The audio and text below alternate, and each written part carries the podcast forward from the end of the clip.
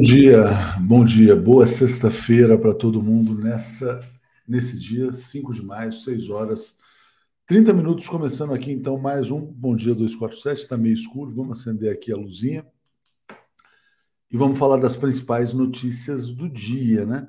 Bom, é o escândalo da família, a família Bolsonaro, querem jogar tudo no colo do ajudante de ordens, do Mauro Cid, como se ele fosse o responsável pela fraude e não o próprio Jair. Uma grande notícia em Brasília, a volta do Conselhão. O presidente Lula, então, retoma é, essa, esse diálogo com todos os setores da sociedade civil, não apenas com os empresários. Então, está lá o agro, mas também está o MST. Fantástico, né? Ah, o governo Lula trazendo uma das grandes marcas que ele teve no passado. Esse conselho teve um papel decisivo na articulação de projetos para o espetáculo do crescimento que aconteceu naquele período. Bom, outra boa notícia: apesar do Roberto Campos Neto, estão melhorando as projeções para a economia brasileira. O PIB brasileiro, que iria crescer perto de 1, hoje vai crescer perto de 2. É pouco, 2% é pouco, mas é melhor que 1. Né? Então a situação já não pode mais ser classificada como uma estagnação. E muitas pessoas, inclusive eu, estavam com receio de uma recessão. Obviamente, o Brasil só não está voando mais alto em função dessa política de juros do Roberto Campos Neto, né? Bom, uh, tem outras notícias que a gente vai trazer. O mundo está esquentando muito. O Zé Reinaldo vai falar muito sobre a guerra. É, depois do, a, do, do suposto atentado contra Vladimir Putin com drone, a Rússia aparentemente vai apertar a sua máquina de guerra e vai reagir. É um tema que a gente vai trazer já já. Eu só queria agradecer a todos os assinantes, o Johnny, o Luiz Felipe, o André Tenório, Simeão Brandão, a Ana Maria, o Éder Santos, Sidney Amorim, Edson Beza, né? Também aqui o Zé Edinaldo Brás. Então, sejamos assinantes Vamos chegar todo mundo, ou aqui, quer dizer, do lado do botão inscreva-se, tem o Seja Membro dentro do YouTube, ou Brasil247.com barra apoio. Rita, de Roma, bom giorno, bom dia a todos os italianos, a todos os brasileiros que nos assistem da Itália, bom dia aqui até uma Guelpa também, a hora está chegando. E o Zé, então tem aqui uma ajuda já do Hudson Fonseca, efemérides de hoje, 205 anos de nascimento de Karl Marx, o velho barbudo, e Dia Internacional da belíssima, majestosa, maravilhosa língua portuguesa. Então a gente vai trazer aqui agora um, uma pessoa que domina o vernáculo, que é o Zé Reinaldo, e também um grande admirador de Karl Marx. Bom dia, Zé, tudo bem? Bom dia, Léo, bom dia, comunidade, bom dia, Hudson Fonseca, que registrou muito bem duas grandes efemérides. É, no dizer do poeta, né? a língua portuguesa, a última flor do Lácio, inculta e bela. Então, a nossa homenagem aí a esse grande idioma, que é um dos braços aí da, do antigo latim. E é, a efeméride do Marx está registrada aí no nosso. Nós publicamos um artigo hoje sobre isso, e era já, exatamente a principal efeméride que nós íamos mencionar hoje.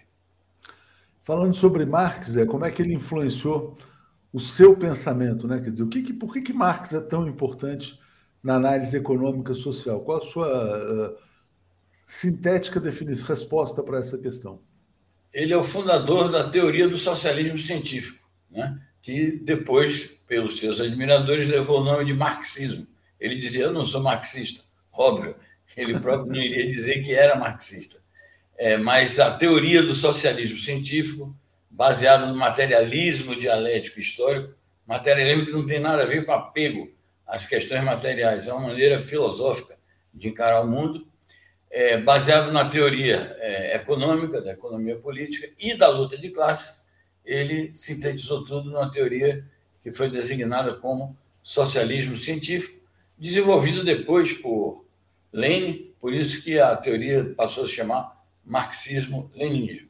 Há muitas obras eh, fundamentais do Marx, são inumeráveis, que, no seu conjunto, conformam esta teoria. Até hoje, apesar das mudanças que houve na conformação do sistema capitalista e as mudanças geopolíticas por conta das derrotas sofridas pelos países socialistas, do leste europeu e da União Soviética, o marxismo e o marxismo-leninismo, na minha opinião, continuam vigentes.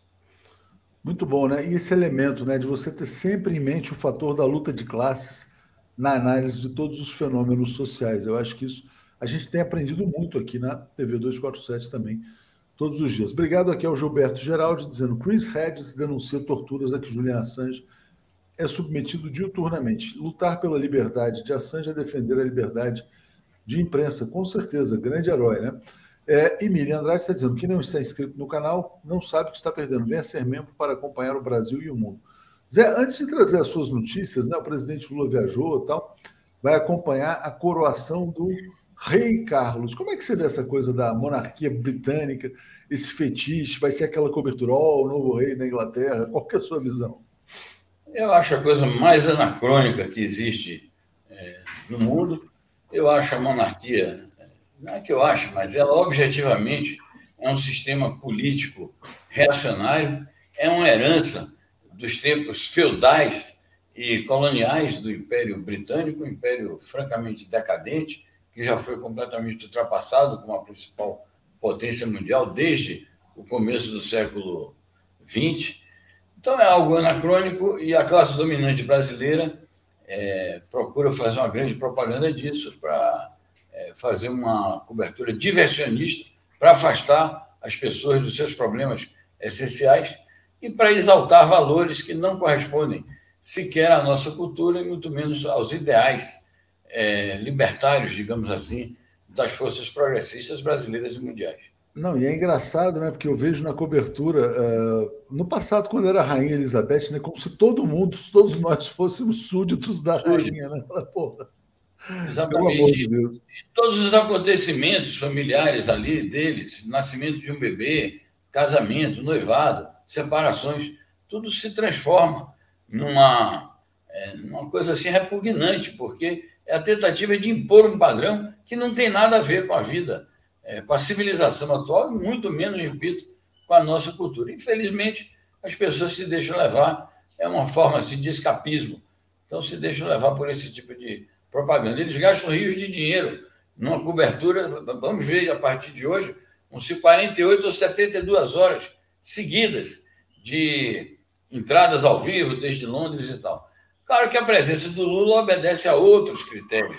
O Lula está indo para lá por questões diplomáticas, faz parte do ofício dele de presidente da República, faz parte da diplomacia presidencial. Eu não acho mal que vá, é, mas realmente a, a, coroação do Charles III, como ele é intitulado, não tem nenhuma importância geopolítica e nenhuma importância para o nosso país. Exatamente. Obrigado aqui a Juscelia Lapa, 247, melhor canal progressista, fiel às suas posições respeita e não agride os que discordam. Com certeza, é isso aí.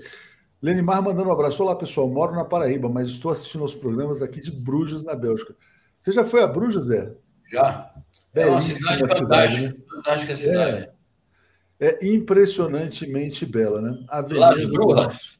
Las Brujas, como os espanhóis dizem. É, é, belíssima. Já fui, porque já morei na Bélgica, né? E Bruges realmente é inesquecível. Fantástico. Eu acho até mais legal do que Amsterdã. Amsterdã é legal, mas Bruges, é, como é menor, né? enfim, muito bonito.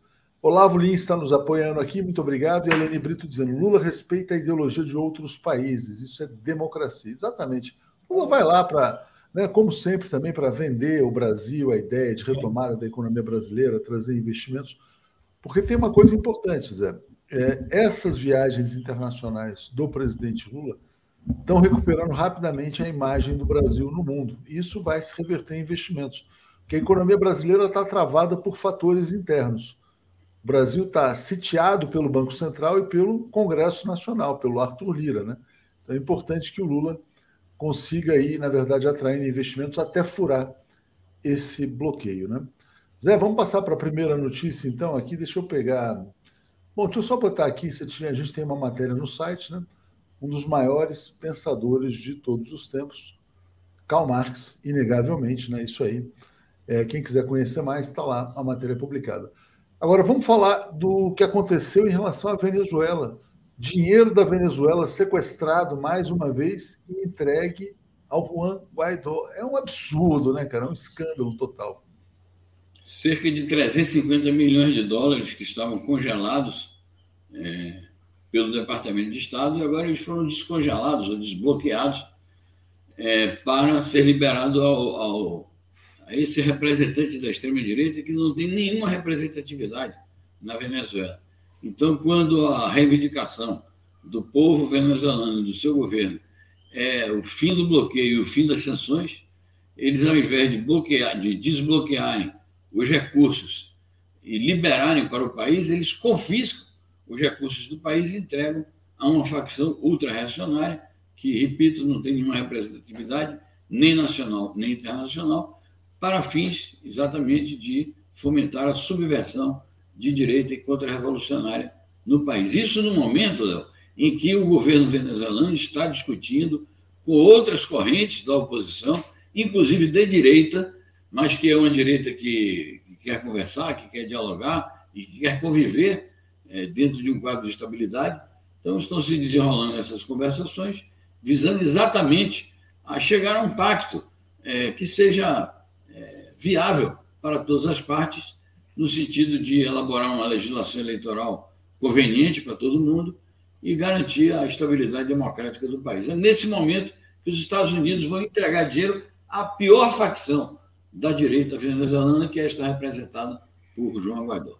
O, o Zé, isso inclusive explica né, por, que, que, por que, que está acontecendo a desdolarização. Porque muitos países hoje não têm segurança sobre suas reservas. Imagina o seguinte: quer dizer, o governo Lula assume, e aí, de repente, as, as reservas brasileiras em dólar são sequestradas e entregues à milícia né, aos assassinos da Marielle Franco. Mais ou menos isso, né? Bom, muito obrigado aqui, mandando um abraço para a cidade de Bordeaux. Maria Helena, bom dia, Zé. Léo, obrigado pelo jornalismo que nos coloca com o pé no Brasil e no mundo diuturnamente. Bom dia, o atentado contra Putin, que horror. Já já a gente vai falar bastante sobre isso também. Mas já que a gente falou em Rússia e tem a ver com a Venezuela, Zé, Putin e Maduro discutem parceria estratégica russo-venezuela. Do que, que se trata? Bom, eles trocaram um telefonema ontem, é, mais uma é, conversação que os dois realizam. O Maduro tem ido à Rússia, autoridades é, russas têm ido à Venezuela. A relação é bastante fluida, é uma conversação fluente entre ambas as partes, e eles estão discutindo exatamente termos de cooperação, parceria estratégica, cooperação econômica, novos mecanismos financeiros no quadro disso que você acabou de falar, tentativa de escapar aí da dolarização, é, dos controles ilegítimos que os Estados Unidos fazem sobre as reservas dos países. Então, é algo que é bom para a Venezuela, eu acho que é positivo também para a América Latina, na medida que a Venezuela está integrada com os diferentes organismos é, diplomáticos e de cooperação econômica, e acho que soma no esforço pela multipolaridade, que é um esforço que é, ocorre em todas as partes no mundo de hoje. Obrigado, Zé. Obrigado aqui ao Almeida Lira. Né? Ontem eu fiz uma live, duas horas, estou cansado até agora, respondendo a pergunta sobre esse tema das Big Techs. Realmente é um tema que, que não é um tema, né? duas, duas horas a gente tem que estar sempre concentrado. E achei engraçado que depois o pessoal falou assim: professor, pode passar a provinha agora para a gente ver se foi bem na prova foi legal. Falando em Big Techs, o Biden defende a regulação da inteligência artificial.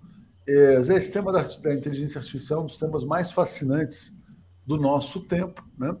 Por quê? Porque a inteligência artificial, ela, de alguma maneira, tem uma capacidade criativa e ela coloca em risco profissões criativas também. Então, houve uma reunião na Casa Branca com as grandes Big Techs e o governo Biden para discutir exatamente isso. Diga lá. Perfeito, é isso. Acho que o tema entrou definitivamente na ordem do dia, na medida que o governo dos Estados Unidos é, resolveu fazer essa conversa com as Big Techs, é, procura entrar é, diretamente no assunto, e nessa medida o assunto vai realmente tomar uma dimensão política mundial. É, é um tema muito complexo, muito sensível, é, hoje mesmo eu estava lendo uma nota aí num, num desses sites sobre a, a, publicação de uma crítica literária a um livro escrito, um livro literário escrito por é, inteligência artificial. Então você imagina, começam a surgir obras literárias de ficção que são é, por natureza, obras criativas, obras que estão relacionadas com o gênio humano, é, começam a surgir obras literárias escritas é, por inteligência artificial. Nós publicamos duas matérias hoje sobre isso, uma centrada no Baile e a outra na Kamala Harris, porque foi ela que acabou assinando um comunicado que o próprio site da Casa Branca é, publicou, nós reproduzimos quase na íntegra o comunicado da Casa Branca, mas tanto a Câmara como o Biden defenderam a mesma coisa, que é a regulação da inteligência artificial, e na medida que o governo, portanto, estadunidense está defendendo isso, vai passar por uma grande controvérsia interna e externa, e acho que o nosso país deve se preparar para o assunto, e as forças é, todas, profissionais e forças políticas, organizações sociais, todas devem é, enfrentar o assunto, estudar o, a ciência brasileira também tem que enfrentar o assunto, a ver que é, convivência a humanidade poderá ter é, com este ganho da, da ciência e da tecnologia. Você falou dessa questão do livro, né? É por isso que os roteiristas de Hollywood estão em greve, porque você Exato. pode escrever, por exemplo, episódios de séries ou capítulos de novelas usando inteligência artificial, dispensando o trabalho humano, né? É, e o Karl Marx, né? Uh, Leonardo Gotus vive o Karl Marx sempre atual, né? Que dizia que a tecnologia ia libertar o homem. Será que a tecnologia vai libertar o homem mesmo? E Zé, ainda sobre essa questão de inteligência artificial, só uma informação interessante é quando as pessoas alimentam esses sistemas, como o Chat GPT, etc. e tal, ele vai acumulando informação. Então a Samsung ela proibiu os seus funcionários de usar o Chat GPT, porque, por exemplo, você pode botar lá dados de um projeto e pedir assim: faça uma apresentação para mim é, em PowerPoint. Aquelas, você está compartilhando informações que estão sendo acumuladas pelo sistema, né? Então, até em função de segurança, há uma preocupação relacionada a isso. Né?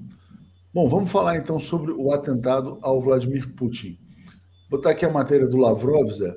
Rússia responderá com ações ao ataque de drones em vez de discutir se foi ca causa de guerra. Aquele ataque de drones foi um casus belli ou não? Eu acho que tem todas as características de um, um caso de guerra.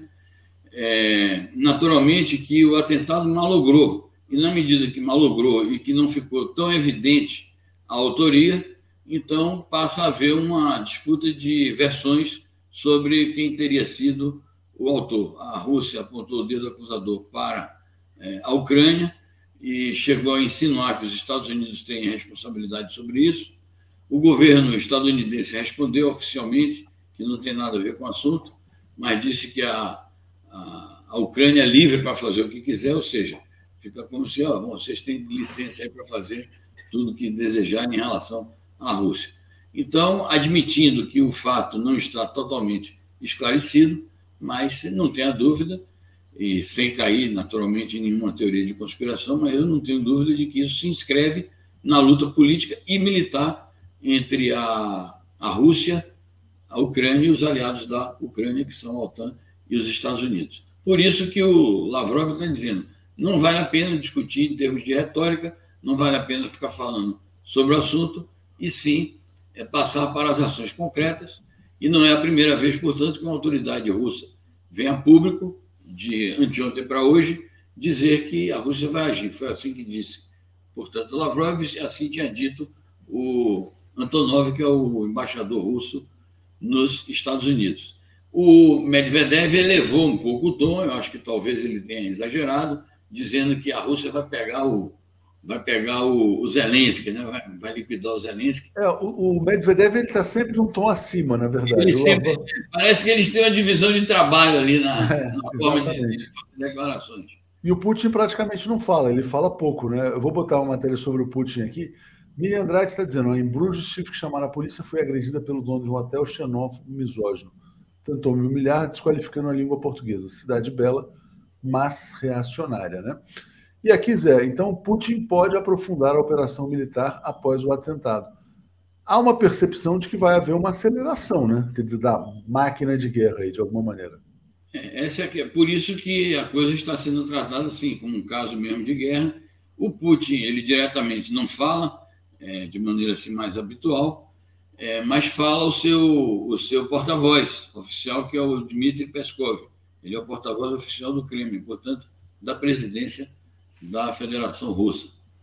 É, é uma possibilidade que a Rússia, é, até como uma, uma medida alegando é, a necessidade de se defender e de conjurar o perigo mesmo do magnicídio, que é como se chama um atentado à vida de um chefe de Estado, é, até mesmo por essa razão, ela pode intensificar as medidas militares nessa operação que está em curso desde fevereiro do ano passado.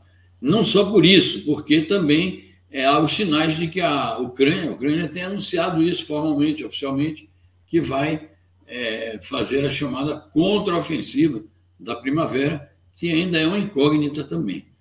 Então, é, esse é um perigo. Eu queria comentar aqui sobre o comentário do nosso um dos nossos internautas sobre a xenofobia em Bruges, que não é só lá, é, na Bélgica, em determinadas regiões, por exemplo, lá em Anvers, que é a Antuérpia, né? Antuérpia.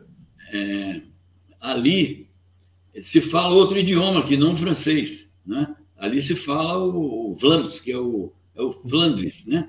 É o idioma holandês. É um quase holandês, é. Quase holandês. Eles são extremamente nacionalistas, então o sujeito chega lá falando francês, um estrangeiro falando, com os belgas é, que falam francês, eles já são intolerantes, imagina com os estrangeiros que nos comunicam na língua de Flandres e se comunicam em francês. Realmente é uma grande tolerância e chega a jaias da hostilidade. É importante lembrar. E onde eu morei, que foi na cidade de Liège, também tem um outro dialeto lá, que é o, o Alon, né? O Alon que é o Valão, né? Porque é a Valônia que aliás é uma das regiões mais pobres da Europa, né? Uma região. Enfim, Úrsula Ribeiro está dizendo: Rússia foi atacada. Era, na verdade, não sei como é hoje, né?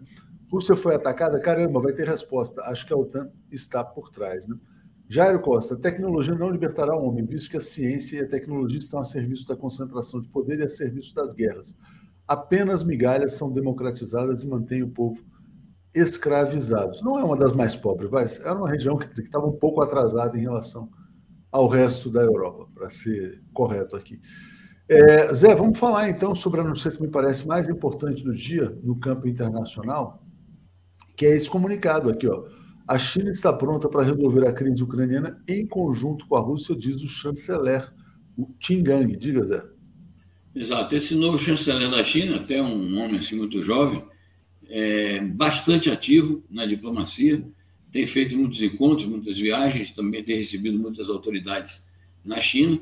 Manteve um encontro pessoal ontem com o Lavrov, a conversação foi produtiva, e para além dos temas bilaterais que têm sido exaustivamente discutidos, inclusive no nível presidencial, a afirmação foi muito peremptória, é, no sentido de dizer que a China está disposta a adotar ações práticas, porque uma das questões é, críticas que se levantaram em relação à, à, posição da China foi que o roteiro que ela elaborou, de 12 pontos para a paz, é, seria um roteiro muito vago.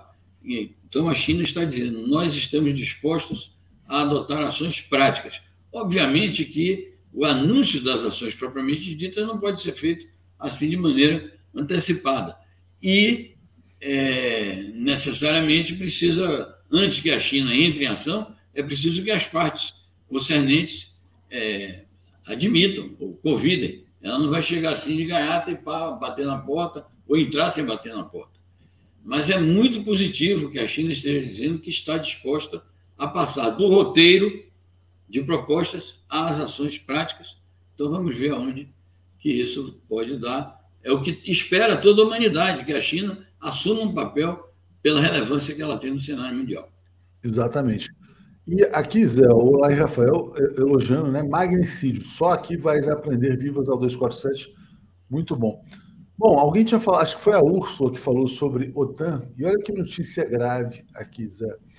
É, abertura de escritório da OTAN no Japão e a China dizendo que é necessária alta vigilância após essa decisão. Diga lá.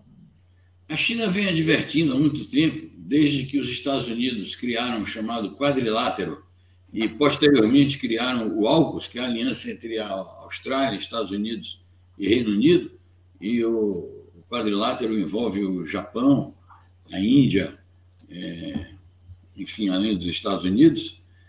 É, desde então, a China vem alertando para o seguinte: vocês querem criar uma espécie de OTAN na região do Indo-Pacífico e no Extremo Oriente. Então, todos os sinais é, dão conta da verdade dessa denúncia, desse alerta que a China faz. E a abertura de um, um escritório da OTAN no Japão é um sinal forte disso, assim como a aliança militar formada pelo chamado AUKUS também é outro forte sinal de que está em curso uma ulterior militarização do Indo-Pacífico e do Extremo Oriente. Ninguém é ingênuo, ninguém é inocente na política internacional. A China sabe que aquilo ali tem a ver com a questão do Mar do Sul da China, tem a ver com o Estreito da, de Taiwan, tem a ver com a Península Coreana e tem a ver com o reforço da aliança entre os Estados Unidos e do Japão e a quebra de normas que foram instituídas desde que o Japão foi obrigado a capitular na Segunda Guerra Mundial, que era a não militarização do Japão. Mas está em curso exatamente outra coisa. Ó, muito interessante um comentário aqui, Zé, para sua reflexão, para minha também. Marco Antônio Gáudio está uh, se tornando assinante. Eu vou trazer um comentário aqui da Belbras. Há uma questão política, social e histórica na Bélgica desde sua formação. Não são os belgas flamengos que recusam a falar francês, pelo contrário. São os francofones que não se interessam. E eu é, meio que fui testemunha disso, porque, na verdade, os belgas holandeses falam francês. Né? E os belgas franceses não aprendem a falar holandês. Então, o, a, o, alguns não aprendem, né? Então tem esse detalhe aí também para vocês. Né? Tá bem, anotado e vamos, vamos refletir sobre o assunto. É, é difícil. Obrigado aí, Abel Brás. É, é difícil falar, falar o. É muito frequente aqui, uma comentarista excelente no nosso chat. Exatamente. Lenin está dizendo: parabéns, é grande professor, torna fácil para nós leigos compreendermos a geopolítica.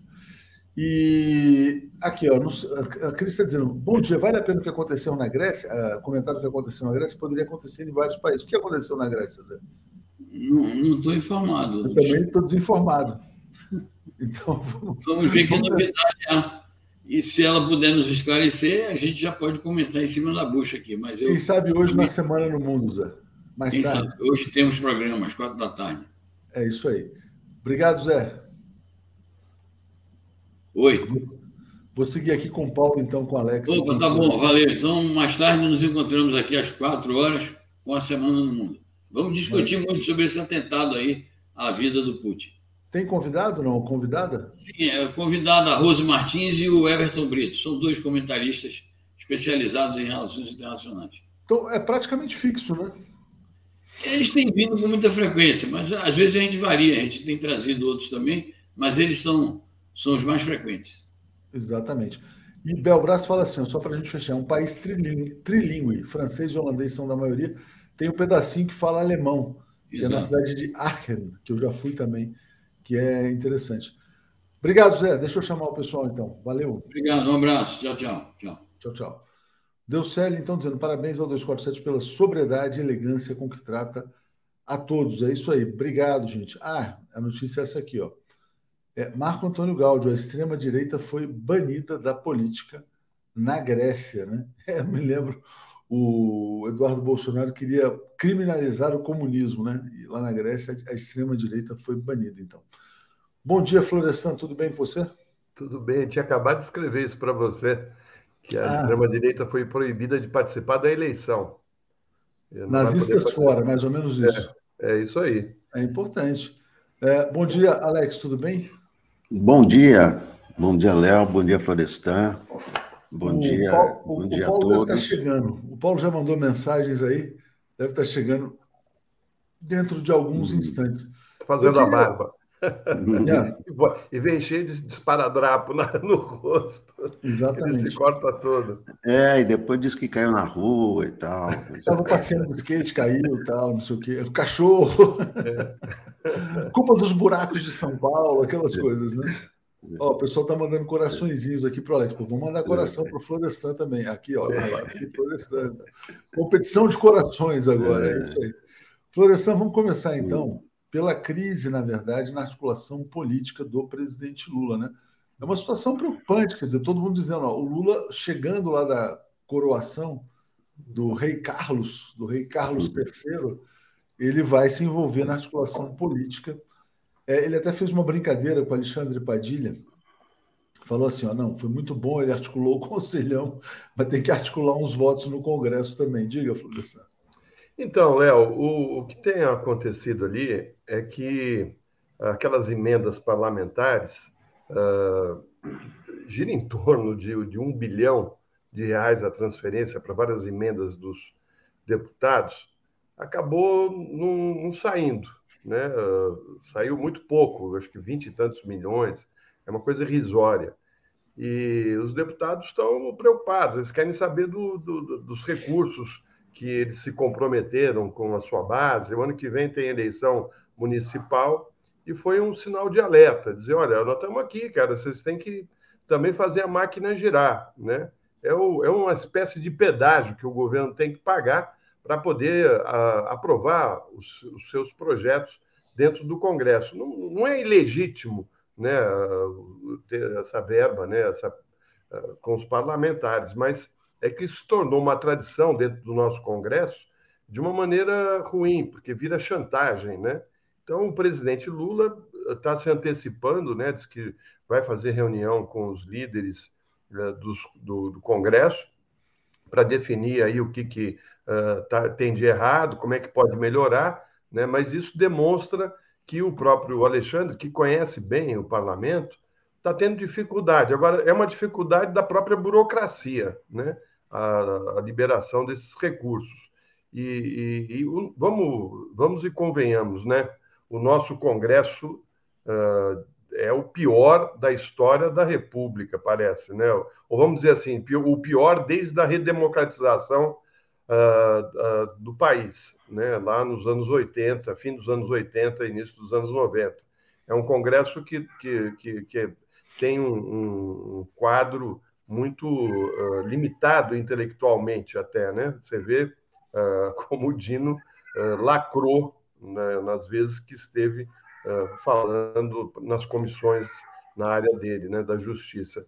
Então, eu acho que essa preocupação do Lula é importante, porque nós estamos aqui falando do, do governo Lula, mas, na realidade, o que prevalece até hoje, desde que Bolsonaro saiu do poder, é uma pauta uh, que gira em torno do Bolsonaro e dos seus colaboradores, né, por conta agora policial. Eu espero que essa pauta vire logo, porque a gente não pode ficar quatro anos falando dos malfeitos do Bolsonaro, dos crimes cometidos, e, e todo mundo para lá, para cá. Aliás, eu depois eu queria falar, porque eu acho que o Bolsonaro está chegando num momento crucial uh, por conta da, do que está ocorrendo com seus aliados. Trazendo aqui o Paulo Moreira Leite. Paulo, pô, 7-1, cara. Pô, o que, que houve? 7-1. Agora é 7-3, porque a gente demorou aqui puxar. Não, vocês que mudaram o horário, madrugaram. É, pois é. O Florestan estava falando, aí eu falei, não, deixa, deixa o Florestan terminar, eu te puxo. Ah, Na sequência. Bom, você estava aqui dia. há muito tempo. É isso aí. Alex, o que está acontecendo com a articulação política do governo? Essa coisa aí do Padilha e tal. O Lula sofreu, então, a derrota no marco legal do saneamento, né? que o Lira chegou lá e deu uma lavada. O que está acontecendo? Diga lá. Não, é que o Lira quer controlar as emendas, é só isso. Esse que é o, esse que é o problema. Não é? O Lira que sabe para onde direcionar as emendas para a coisa dar certo. Não é? Então, mas é muito ruim o Lula se envolver nisso. Não é? O presidente tem os seus ministros para fazer esse trabalho. Então, é, o envolvimento, claro que o Lula sempre teve um diálogo com, com Lira e tudo, mas ali trata-se de uma disputa de, é, de poder. O recado do Lira é o seguinte: deixa comigo as emendas que eu sei para onde distribuir. E o Padilha, claro, Padilha não, não quer que o Lira controle as emendas, porque é isso que dá poder ao Lira, é isso que deu poder ao Lira né, durante o seu, o, seu, o seu mandato. Né? É, então, é, é o projeto o projeto do governo, que era garantir a governabilidade com ministérios, parece que não está dando resultado. Mas é, isso é muito, muito óbvio, né? Como é que um ministro vai satisfazer uma bancada? Né? Não, tem, não tem muita lógica. Então, é, Tudo leva a crer que a lógica vai ser o Lira controlar as emendas, que aí vai ter os votos. Aí você vê, né, Alex, são uh, a base que traiu aí o presidente no, no, Congresso, né? MDB, PSD, União Brasil e PSB do, do, do, do nosso Geraldo Alckmin, juntos controlam 12 ministérios e traíram o governo no, nessa é. votação.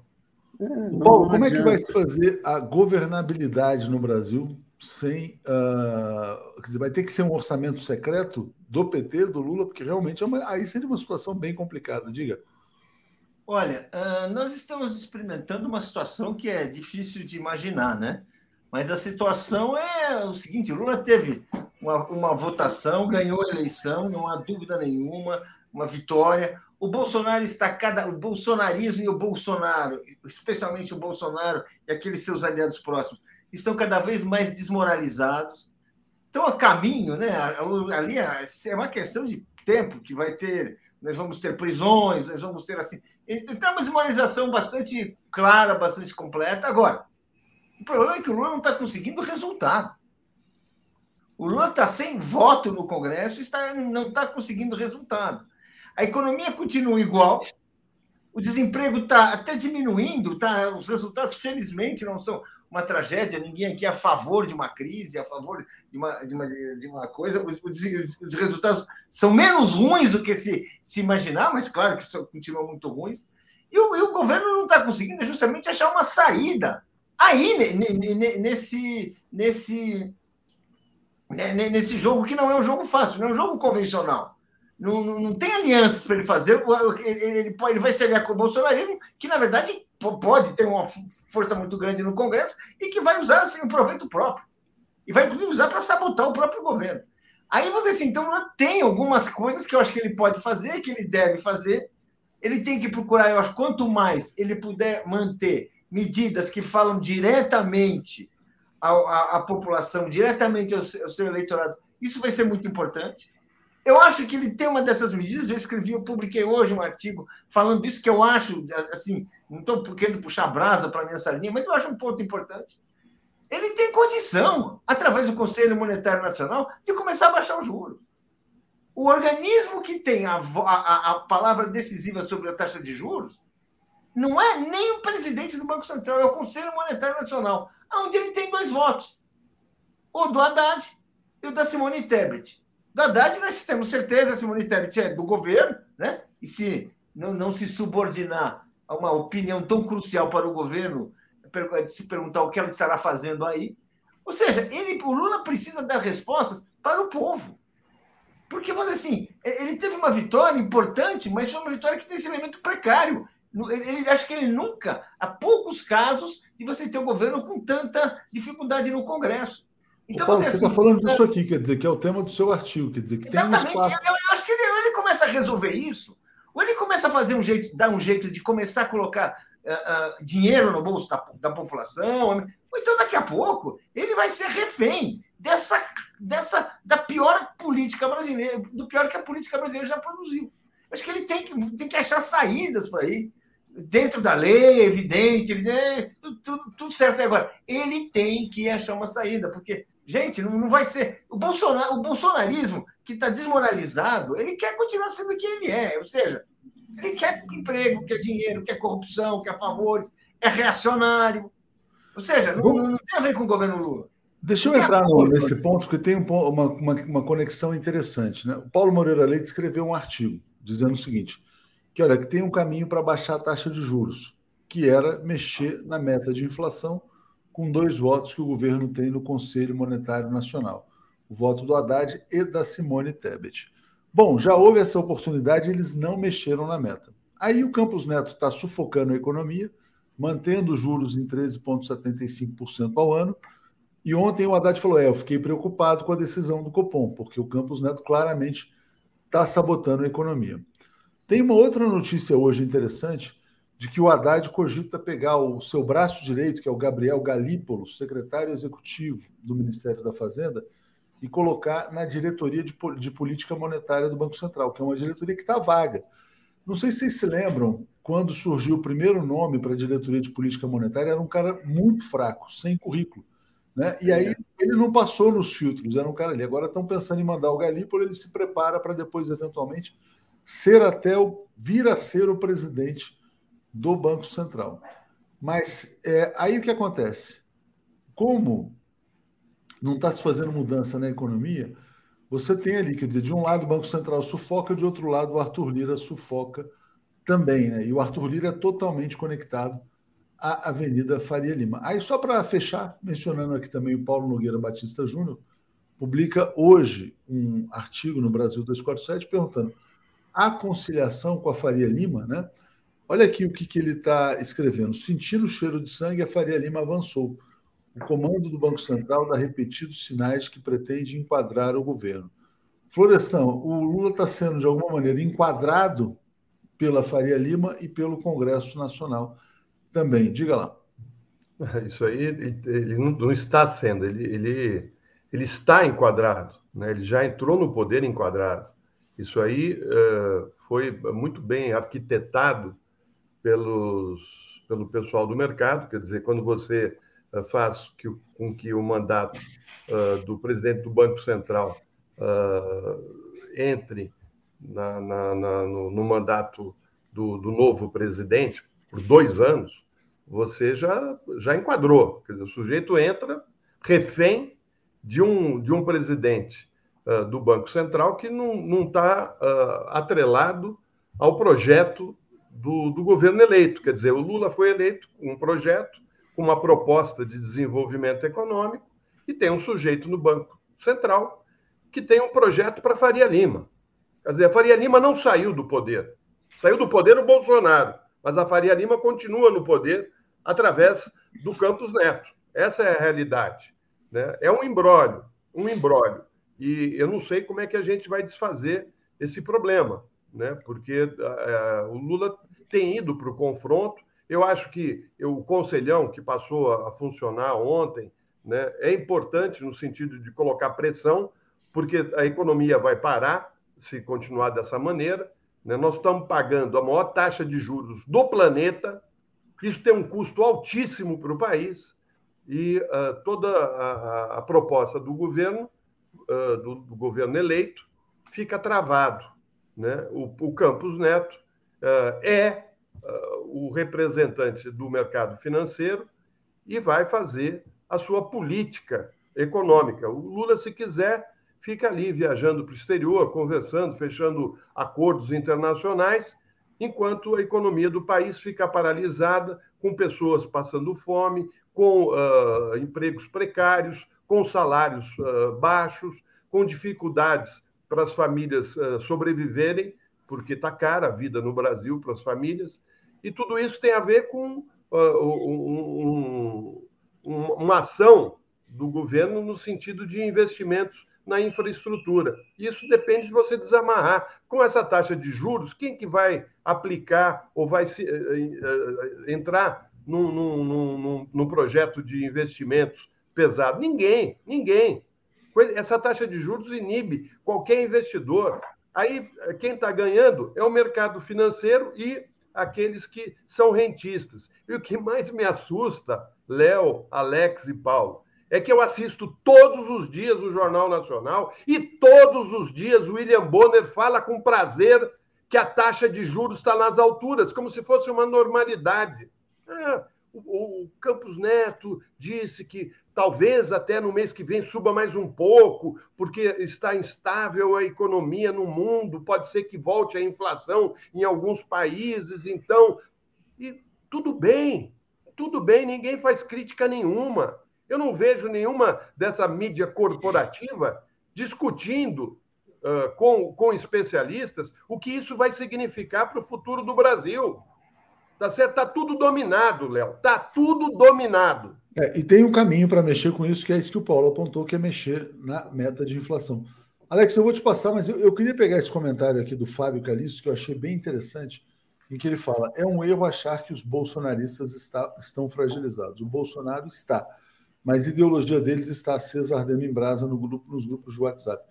Olha que interessante é esse, essa pesquisa da Quest, que saiu no dia de ontem, que é o Índice de Popularidade Digital do Congresso Nacional. Aí você vai ver, bom, os parlamentares de oposição ampliam vantagem no IPD, que é o Índice de Popularidade Digital. E aí você vê o seguinte, quer dizer, olha, quem são os bolsonaristas mais populares nas redes sociais? É impressionante, né? Você pega na Câmara, primeiro lugar o Nicolas Ferreira, tem um independente, que é esse Fábio Teruel, em segundo lugar. Dos dez, você tem uh, oito da oposição e só um do governo, que é o André Janones. No Senado, você tem nove da oposição e um independente, que seria o Cid Gomes. Então, a comunicação digital do governo, dos governistas, para falar mais precisamente, vai muito mal. Como é que você vê esses dados aí, Alex? Quer dizer, Nicolas Ferreira em primeiro lugar e Cleitinho em primeiro lugar no Senado. É, é, a extrema-direita domina a internet faz muito tempo, né? A internet elegeu Bolsonaro. A internet permite a expansão da extrema-direita porque a extrema-direita se vale de mentiras, agressões. Né? E aí que ela cresce. Então, não, não é surpresa. Continua, simplesmente continua. Porque você não consegue ter a, a, a mesma visualização contando verdades. Mas contando absurdos, você consegue, é isso que eles fazem. É Alex, você é muito crítico ao Janones também, mas o Janones é o único cara que aparece. Como é que você vê a presença é, do Janones? Porque ele se vale desse, desse dos mesmos né, princípios da, da extrema-direita, que é espalhar coisas sensacionais. Ó, oh, aconteceu isso agora. Ele é o, é o cara que, não sei se é de esquerda, direita, não sei, mas é o mesmo método que ele usa, ele já confessa. E, e, e é assim que você cresce na internet. Então, o, o governo, claro, o governo está preocupado em falar as verdades. É, né? Mas e, aí... as verdades na internet não têm o mesmo prestígio das mentiras. Aí, Alex, ele fala assim: o Janones, a, o governo não aprendeu nada sobre comunicação nas redes. O que, que o governo pode fazer, então? Não tem muito o que fazer? Não. Não. É, olha, a lógica, a lógica dos algoritmos é essa. É. Tudo que, tudo que é sensacional. Não é? Bomba, bomba, bomba, adoram. bomba. É, é engraçado, né? Mesmo é. no jornalismo, tudo. Oh, vocês, forem, vocês não, vão reparar. Isso, isso aí não é só na política. Sites de esportes são assim também. Tem um site do Palmeiras, né? Porque eu sou palmeirense Ai, aconteceu agora, veja só isso. Aí você liga lá, não aconteceu nada. Mas é claro, ninguém liga, porque é fake news de esporte, dane-se. Mas é, é, isso aí, né? Infelizmente é assim que funcionam as redes sociais, é assim que a, a extrema-direita cresceu e continua, não, não é surpresa nenhuma. Bom, bomba, bomba, bomba. Bom, a gente não tem nenhuma bomba aqui, então o pessoal pode se frustrar. A gente vai falar daqui a Ainda não prenderam o Bolsonaro, não sei se vão prender hoje. Mas, Paulo, dá uma palavrinha sobre a volta do Conselhão também, se isso de alguma maneira pode compensar essa situação de baixo crescimento na economia brasileira. Olha, primeiro eu queria dar um palpite nessa discussão aí, porque eu não acho que necessariamente as redes sociais elas têm uma linguagem de direita. A gente percebe que é óbvio que é óbvio que no Brasil e é óbvio em, vários, em várias partes do mundo a direita tomou posse de é, aprendeu antes isso. Agora, eu não acho que, que o Janones ele é um cara de direita, não acho, e nem acho que obrigatoriamente a gente vai se ajoelhar e dizer, olha, não tem jeito e a direita está dominando, porque vamos dizer assim, é, as redes sociais são um instrumento aí. A gente trabalha, estamos nas redes sociais, não estamos, Alex? A gente está brigando pela audiência das redes sociais. A gente está aqui diariamente aqui comparecendo e, e, e tentando uh, crescer e tentando defender os pontos de vista. E vamos dizer francamente, e, e, os resultados não são nenhum fiasco. Do nosso ponto de vista. São, mas a gente é mais sério do que, do que muita gente que fica toda hora bomba, bomba, bomba, né? Isso é, é, vamos dizer assim, a gente faz uma coisa consistente e que, e que vamos dizer assim, e, tanto é assim, gente, que, nas, que na campanha presidencial, com todo esse movimento, tudo isso aí, não foi a turminha né, da direita que ganhou a eleição. Não foi. Foi a turminha do Lula. Janones e outros. Ou seja, o Lula continua sendo muito mais popular, o Lula continua. Ou seja, então, assim, é, tem isso existe, isso aí é. Agora, temos que aprender, temos que ensinar. Agora, temos também entender o seguinte: nós precisamos ganhar com, com a consciência. Não é conscientização, é, são fatos concretos. Por isso que acho que é importante ter uma resposta para a economia. Por isso que acho que é importante falar sobre juros, de ser uma prioridade. O governo tinha que sentar e falar como é que vão fazer para baixar. Não basta ficar triste porque o Conselho Monetário Nacional não aprovou. Não basta xingar. A gente vai parar de xingar o Roberto Campos Neto e falar como é que a gente derruba essa política. Quais são os passos? Porque senão não vai, não vai ter jeito. Nós temos o executivo na mão. Nós temos uh, uh, um judiciário que está mais do nosso lado do que contra, o que é uma novidade. Nós temos também assim vários setores que estão assim, que estão conosco. Tem a população. Não ela tem uma mídia corporativa que está apoiando o Campos Neto. É, nós, não temos, nós não temos a, mídia corporativa que todos os dias está apoiando o mercado mas financeiro. Mas a mídia corporativa, mas, o, o, o, Florestan, a, a, mídia corporativa sustenta o Campos Neto. Agora, nós temos uma guerra, senão era melhor nem, nem ter ganho o governo. Vamos dizer assim, dizer assim, ganhamos o governo, temos o, o político mais popular do planeta, se, ou seja, agora, temos é que fazer uma, travar uma guerra. Ninguém disse que governar ia ser um passeio. Ô, ô Paulo, deixa eu não é? Vamos, assim, vamos, vamos combinar? Tu não sabe que não. Vamos assim. Começar rapidinho, só te passar, porque isso aqui é bem interessante também, ó. Votação da urgência sobre o PL 2630 fez disparar a voz da oposição nas redes. A oposição é a linha azul. E olha o que escreve aqui o Felipe Nunes, né? Com o assunto em pauta após o polêmico pedido de urgência na votação, a voz da oposição, até então quase calada sobre o assunto, disparou, como indicado pela linha azul. Antes do pedido de urgência, parlamentares de governo não buscaram pautar o assunto nas redes. Né? Uh, somente em 11 de abril, parlamentares do PT falaram sobre o assunto, mas de forma muito sutil. É, e aí é o seguinte, é, o que ele disse, que os parlamentares do PT pouco publicaram e os parlamentares da oposição publicaram muito, conseguindo movimentar muito mais as redes. Ele pegou um exemplo para dar é, a prova de como a direita consegue engajar muito mais. Diga, Flores. Então, tá, vamos. Desculpa. Ah, pode não, falar, pode é... falar, pode falar. Diga, Alex. Não, o que eu, o, que eu, o que eu ia falar é que justamente isso aí, isso aí que você, que você mostrou, que é a prova do uso, porque como é que a, a direita tratou esse PL? PL da censura fake news, é isso que eu estou falando, sensacionalismo, e é isso que rende, é isso que rende visualização, e é isso que é, aumenta o prestígio desses deputados, exatamente isso. Como é que eles trataram essa PL? O PT não tratou dessa maneira, como PL da censura, não tratou como PL contra os evangélicos, que foi o que fez a extrema-direita. Então, é mais uma prova de como se usa a, a internet Bom, mas então, é. mas então isso está mostrando que a, que a direita ela é mais competente. Ela é mais competente. Não, é mais competente em mentir. Não, ela é, é mais competente em disseminar mentira. Léo, isso, Léo isso, isso aí não surgiu assim de, da noite para o dia.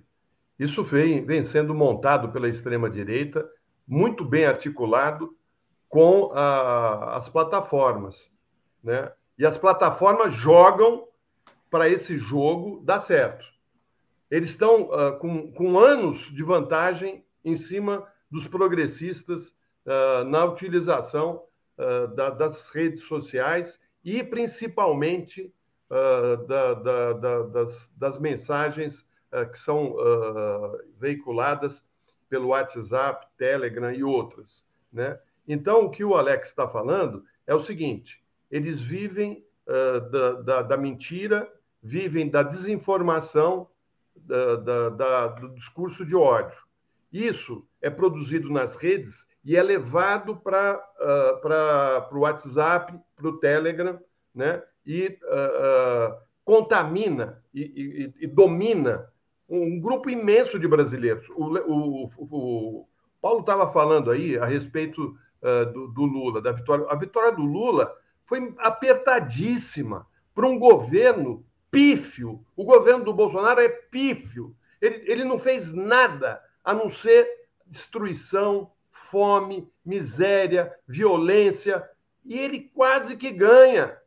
Por quê? Porque tem toda uma estrutura montada com a participação dessas big techs, que são de extrema direita. E que, e como disse o Alex, uh, os algoritmos trabalham para eles, não trabalham para nós. E eu digo aqui, o 247 chegou a ter uma audiência quase que o dobro do que tem hoje. Não, a gente já teve uma audiência três vezes maior do que hoje. É. O que, que explica isso? O que explica isso? Está na cara o que, que explica isso, Léo. Então, assim, o governo tem deficiências, a, a, a situação tá, tem, tem problemas? Tem. O Congresso, os, os deputados da situação, que são poucos. A nossa, a nossa bancada é pequena, né? Eles são muito mais articulados. Eu acho que teria que ter gente pensando nisso mas não depende só, só, só de boas intenções, não. A gente tem que e fazer nem... as capas dos vídeos assim, ó. Já, já te passo, Paulo. Bomba! O que vai acontecer com o Rodrigo Viana? O Rodrigo Viana vai fazer uma tese de doutorado aí. Ah, achei que era uma bomba. É, diga, diga, Paulo. Olha, vamos, vamos, vamos, assim, vamos voltar assim algumas noções que eu acho básicas para essa discussão. A primeira, isso não começou com a internet. Aquele velho barbudo lá que estudou capitalismo no século passado já dizia o seguinte: a ideologia dominante é sempre a ideologia da classe dominante. Ou seja, não adianta, a gente, assim, tem internet, tem não sei o quê, mas as ideias do capitalismo, o capitalismo, ele gera as ideias da sua reprodução, gera as ideias que fazem sua maioria. Essas ideias estão na Folha de São Paulo, estão no Estado de São Paulo, estão na TV Globo, antes de chegar, antes de existir internet. Gente, vamos, vamos entender, nunca teve vitória fácil. Nunca teve eleição fácil. Por quê? Porque sempre foi um combate contra as ideias dominantes. Porque enquanto assim, aqueles, aquelas lideranças, aqueles projetos que falam da maioria ainda forem maioria, minoria ideológica na sociedade, porque existem todos os instrumentos, existe uma indústria cultural, existe a mídia toda, é, não vamos nem precisar discutir, que, assim, existe, existe a tradição que faz com que a gente cotidianamente esteja combatendo o folclore, no, nesse sentido, o folclore político, as mentiras institucionalizadas, e que fazem realmente que, vamos dizer assim, é um combate permanente que tem, tem que ser travado. Esse combate tem que ser travado, e por isso nós estamos, temos parte aqui. Por isso essa vitória que nós tivemos foi uma vitória muito importante, apesar de, apesar de, apesar de pequena, apesar de pequena. Se a gente fizer um balanço muito assim político rigoroso, talvez a gente descubra que, tá, que foi assim muito importante. Mas recebemos uma chance porque tínhamos um líder que representava uma experiência histórica única. Gente, é muita, é, é muito assim, é, é, é muito assim, estamos falando de, de, de, de, um feito raro na história, no, no momento hoje. Vamos dizer assim, em que país do mundo tem um presidente como Lula? Em que país do mundo teve uma eleição cujo resultado foi esse? Ou é seja, então, assim, então, a gente tem que, tem que ver. E aí depende do quê? Do que este governo fizer. O Lula recebeu um mandato. E ele tem esse mandato para tomar iniciativas que vão beneficiar o povo. Então, o que é preciso não, não é tem que tem que pôr na internet sim, tem que fazer travar esse combate, essa luta permanente, não há dúvida nenhuma. Agora, essa luta vai ser virada no campo das propostas concretas. O Lula ficou popular quando ele distribuiu renda. Exatamente, exatamente. Então, eu acho que tem um ponto central. O salário começou a subir, quando crescer o emprego. Ou seja, é, isso, é, é por isso que ele tem que se preocupar. E aí nós sabemos que tem uma chave hoje que está presa, que é o juro, que nos acorrentou. Tem uma lei que impede que dá essa estabilidade para o Campos Neto. Agora, tem uma outra lei. Quem responde pelos juros é o Conselho Monetário Nacional o governo tem que começar uma campanha para baixar os juros. E todos nós temos o dever de apoiar. E dizer, gente, parem com isso. Porque essa, essa, esse discurso, essa conversa uh, uh, uh, das redes, essa conversa fascista, ela floreia. Por quê? Porque as pessoas estão sem emprego. Porque não tem resposta para a vida concreta. Paulo, isso está tá acontecendo no mundo todo, viu? Um mundo de fantasia que é muito fácil. Isso é onde a direita deita e rola sempre. Mas, gente, espera aí que a gente tem que falar da prisão possível do Bolsonaro, do Mauro Cid, dos casos.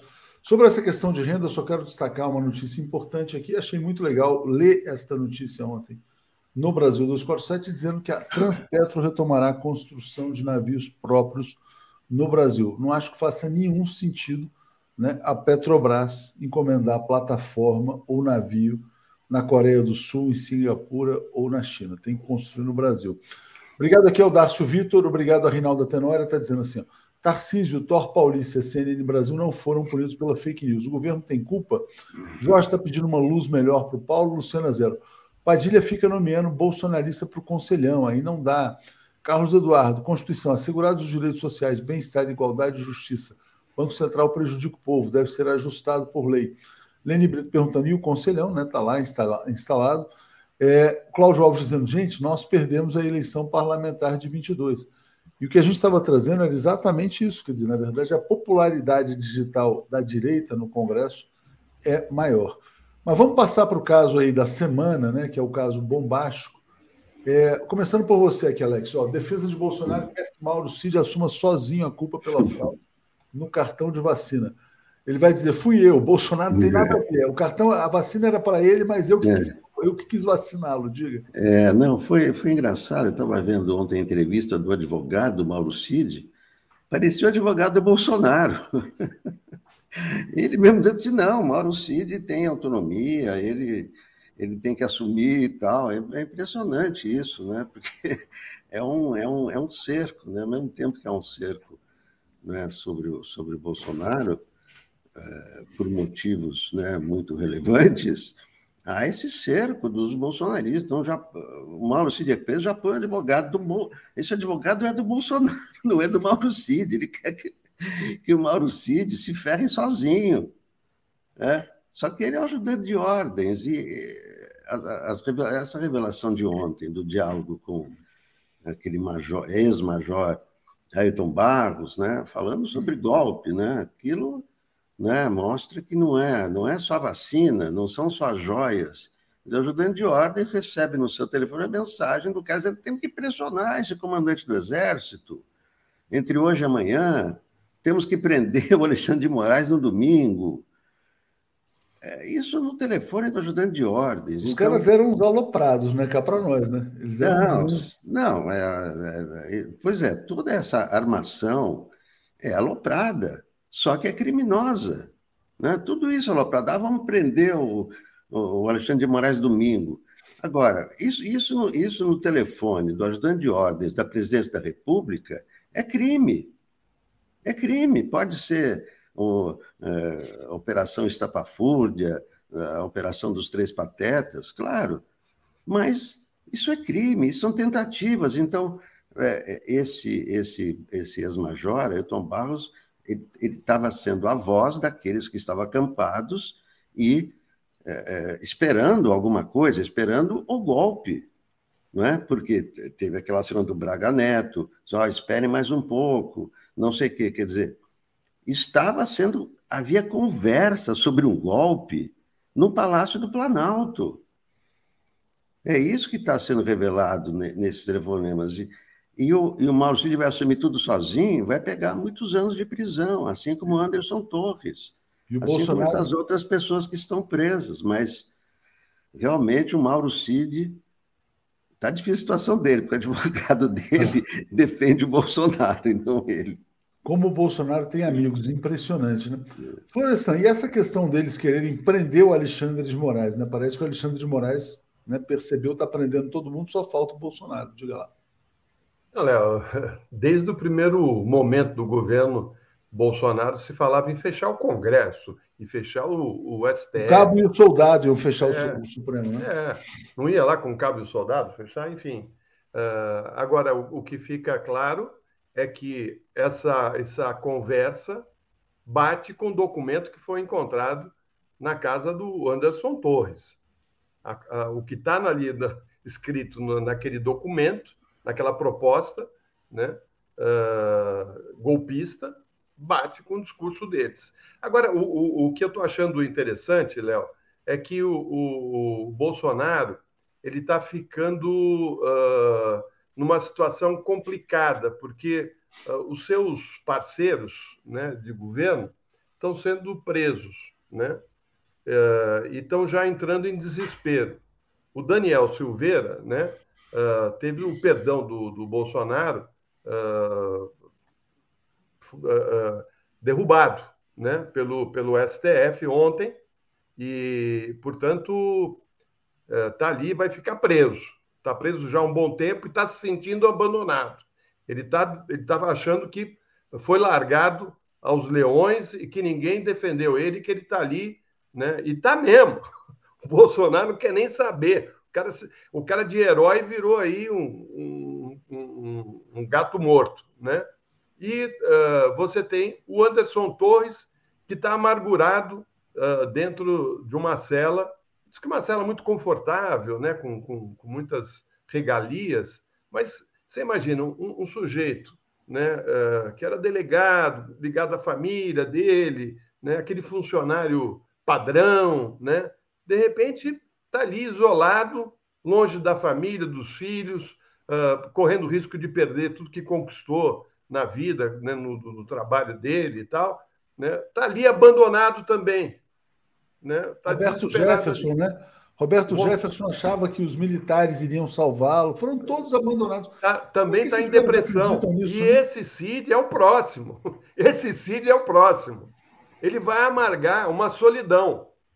Né? O Bolsonaro vai largando os que uh, participaram dos malfeitos dele.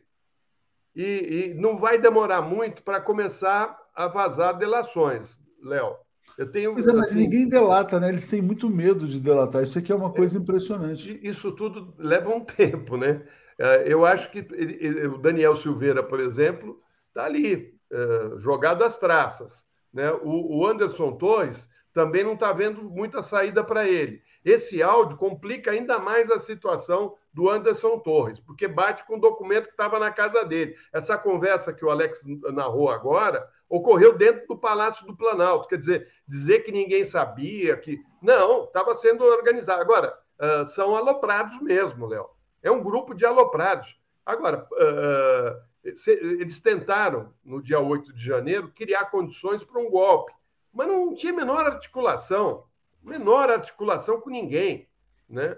Então, assim, o país uh, viveu durante quatro anos na mão de um governo que, que, que tem todas as características uh, da maneira como as milícias governam algumas regiões, algumas comunidades uh, nos principais centros do país. Né? É, é o modelo miliciano de governo. É o modelo miliciano de governo da, daquela, daquela levar vantagem em pequenas coisas, né? fazer pequenos furtos, né? fazer, fazer pequenos atos ilícitos. Né? Imagina, onde, cabeça de quem que passa um presidente da República falsificar, falsificar um documento de vacinação? Na cabeça é. de quem? O cara Na é cabeça... presidente da República, Léo. Olha, olha o nível que nós chegamos. Né, é, bandidagem barata, né? Darcio Vitor aqui está dando um apoio de férias dizendo que não recebe as notificações, problema dos algoritmos. Carlos Lessa, dispensem o Campos Neto por decreto. Maria Helena, as punições aos mentirosos da mídia conservadora e das big techs. Marcelo Lima, Bozo não tem amigos, tem comparsas e a Mônica Mello. Marcos Duval surgiu com a mesma coisa da prisão de Alexandre de Moraes. Ô Paulo, esses caras todos vão para o fundo do poço sem entregar o chefe da quadrilha, que é o Jair Bolsonaro, evidentemente? Eu queria falar, fazer um comentário sobre ontem, aquelas, aqueles vazamentos que a gente viu que, que, que ocorreram, aquelas conversas do Mauro Cid, aquele novo personagem que surgiu, que é provavelmente um personagem superior na hierarquia do bando bolsonarista superior, inclusive, ao Mauro Cid, é um sujeito bastante, bastante colocado ali, hierarquicamente bem, falando, imaginando, dando sugestões de quem vai falar, quem vai se manifestar, quem vai comandar o nosso golpe.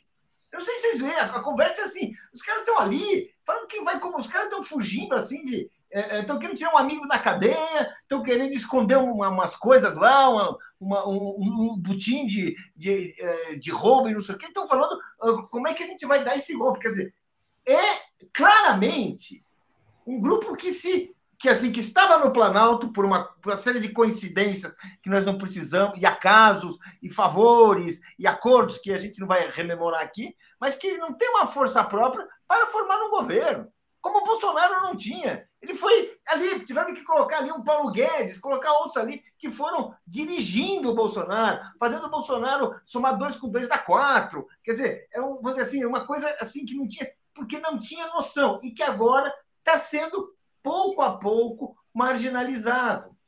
Esse, isso, essa iniciativa que eu achei interessante, que eu acho que vai ficando claro, pelo menos para mim, que esse golpe que eles estavam tramando, na verdade, nunca ia, nunca ia poder ocorrer.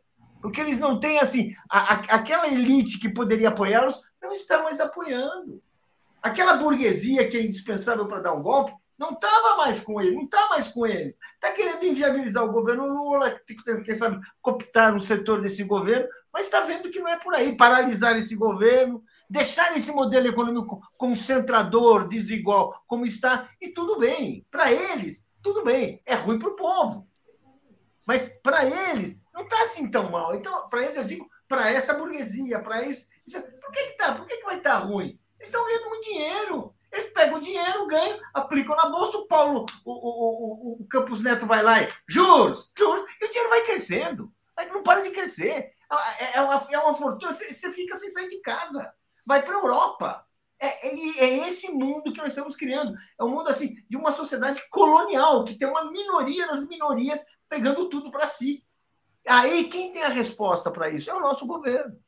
Que eu acho que precisa começar a discutir questões concretas projetos concretos, saídas concretas, ideias, baixar os juros, chama lá, vamos mexer aqui, vamos mexer ali, começar a ter saídas por aí. Se não, se não, a gente vai ficar impotentes assistindo ao espetáculo.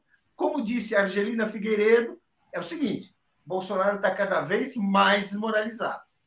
Angelina Figueiredo. Bom, gente, quase 10 mil pessoas ao vivo. Vamos ser membros, assinantes, inscritos. Diga não, assim, Só para concluir, a frase é muito boa. É o, o, o Bolsonaro está realmente se desmoralizando dia após dia.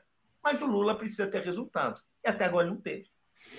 Exatamente. Isso aqui está duro. A, a, economia, Paulo, está um pouquinho melhor do que parecia. É, né? mas Eu achava que ela estava é? pior. Mas, enfim, não está boa, né? Pode estar, deveria estar bem melhor. Vamos lá. Deixa eu trazer aqui a, a, o Carlos Lessa dizendo: Lênin Streck também acredita que o presidente pode dispensar o inútil do Banco Central. Regina, PT, PF coteja provas, minuta do Anderson, zap do Cid, bingo. É, Jairo Costa, certeza da impunidade, fez uma legião de aloprados. Rinaldo Tenório, intensificar o inquérito sobre assassinatos de Marielle e Anderson. E, Alex, tinha um comentário aqui da Belbras dizendo o seguinte: será que eles ainda estão esperando 72 horas? Né? Que dizia-se, não, não, em 72 horas tudo vai acontecer. Tinha militares que ficavam adoçando esses aloprados com a possibilidade do golpe, talvez o Braga Neto, etc. E tal. Ontem, no Boa Noite, você falou: o chefe do Exército nunca entrou no golpe. Por que tanta gente nessa turma acreditou na possibilidade de que haveria um golpe de Estado que não aconteceu, Alex? Né? Teve gente mentindo para eles, o Vilas Boas, enfim, o que estava acontecendo? É, pelo, pelo que a gente, as peças estão se encaixando agora, né? é, é, se deduz desse, dessas mensagens aí do, do ex-major Ailton Barros, que havia sim esse pessoal que estava no, no acampamento estava esperando uma senha do golpe, que seria um pronunciamento do Freire Gomes ou um pronunciamento do Bolsonaro. Como esse pronunciamento não veio, porque não havia articulação nenhuma, você não dá golpe de Estado assim. Né? Você tem que ter apoio de governadores, tem que ter apoio da imprensa, tem que ter apoio não de um general, não adianta só o comandante do exército estar no golpe.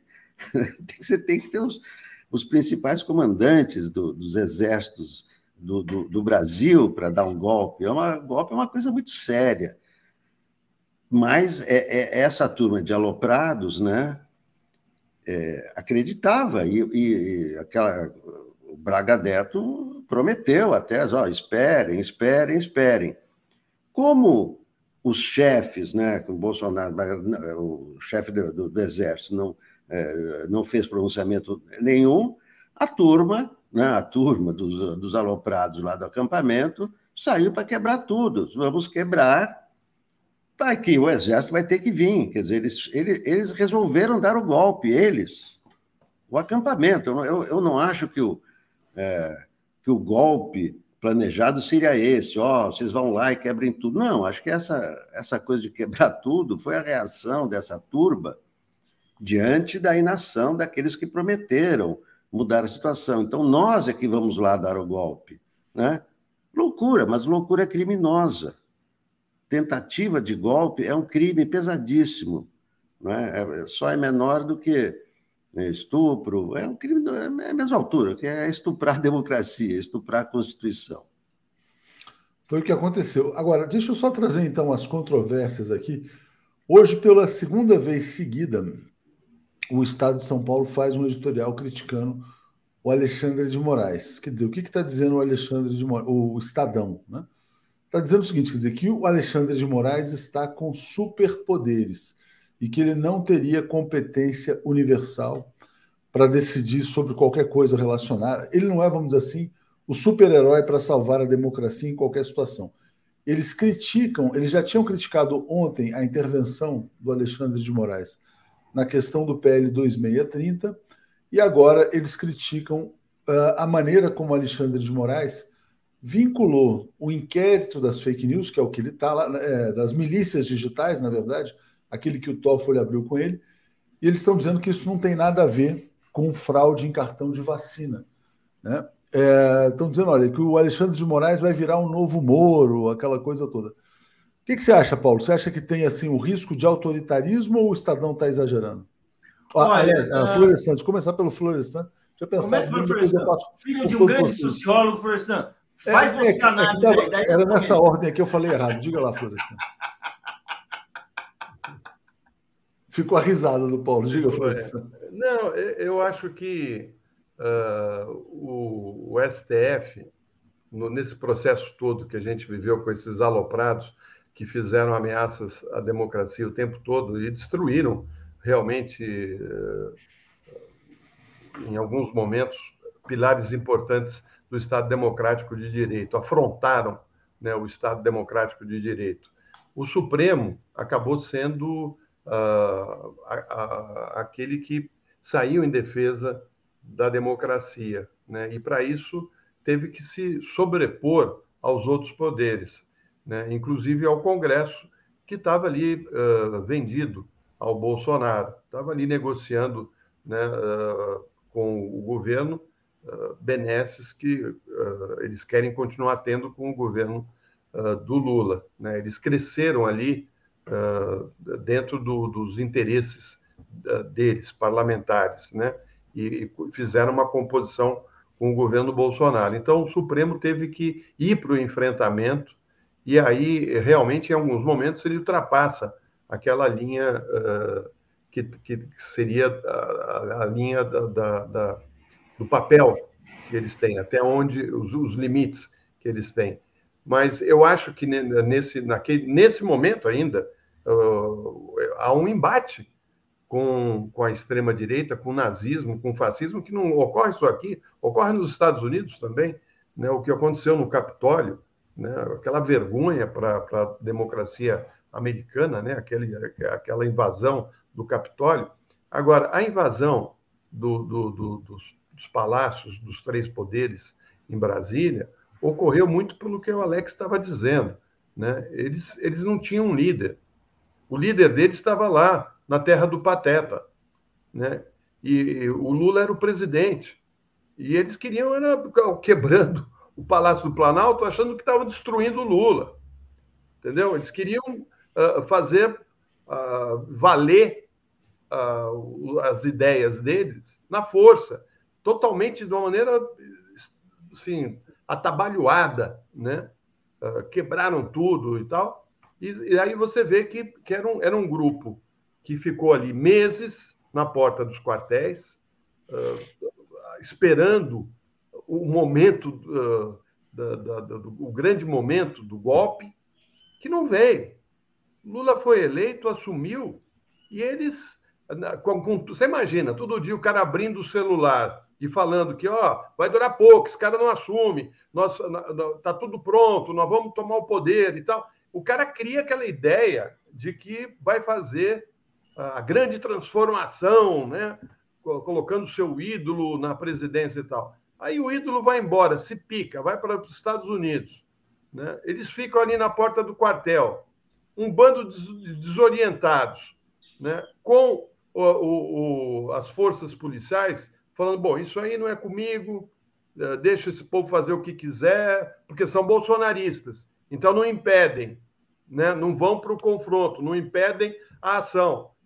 Aí você vê que ali era, era um grupo de pessoas que estavam uh, totalmente uh, uh, fora da realidade, como disse o Alex, né? estavam ali num mundo paralelo, e com uma, uma boa parte da segurança pública nossa, bolsonarista, de extrema-direita, achando que é isso mesmo, tem que destruir, não pode deixar o Lula governar esse país, e deu no que deu.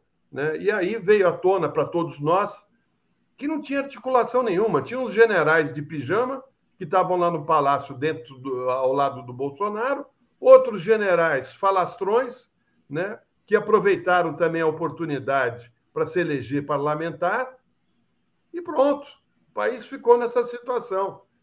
Eu acho que é isso, quer dizer, não, não, não vejo aí que o Estado de São Paulo tenha. Uh, ele tem razão num certo ponto, mas eu acho que se o, o Alexandre de Moraes e o Supremo não uh, resolverem essa questão agora, nesse momento, né, nós estamos no enfrentamento ainda, aqui e nos Estados Unidos. E a justiça tem que ser dura.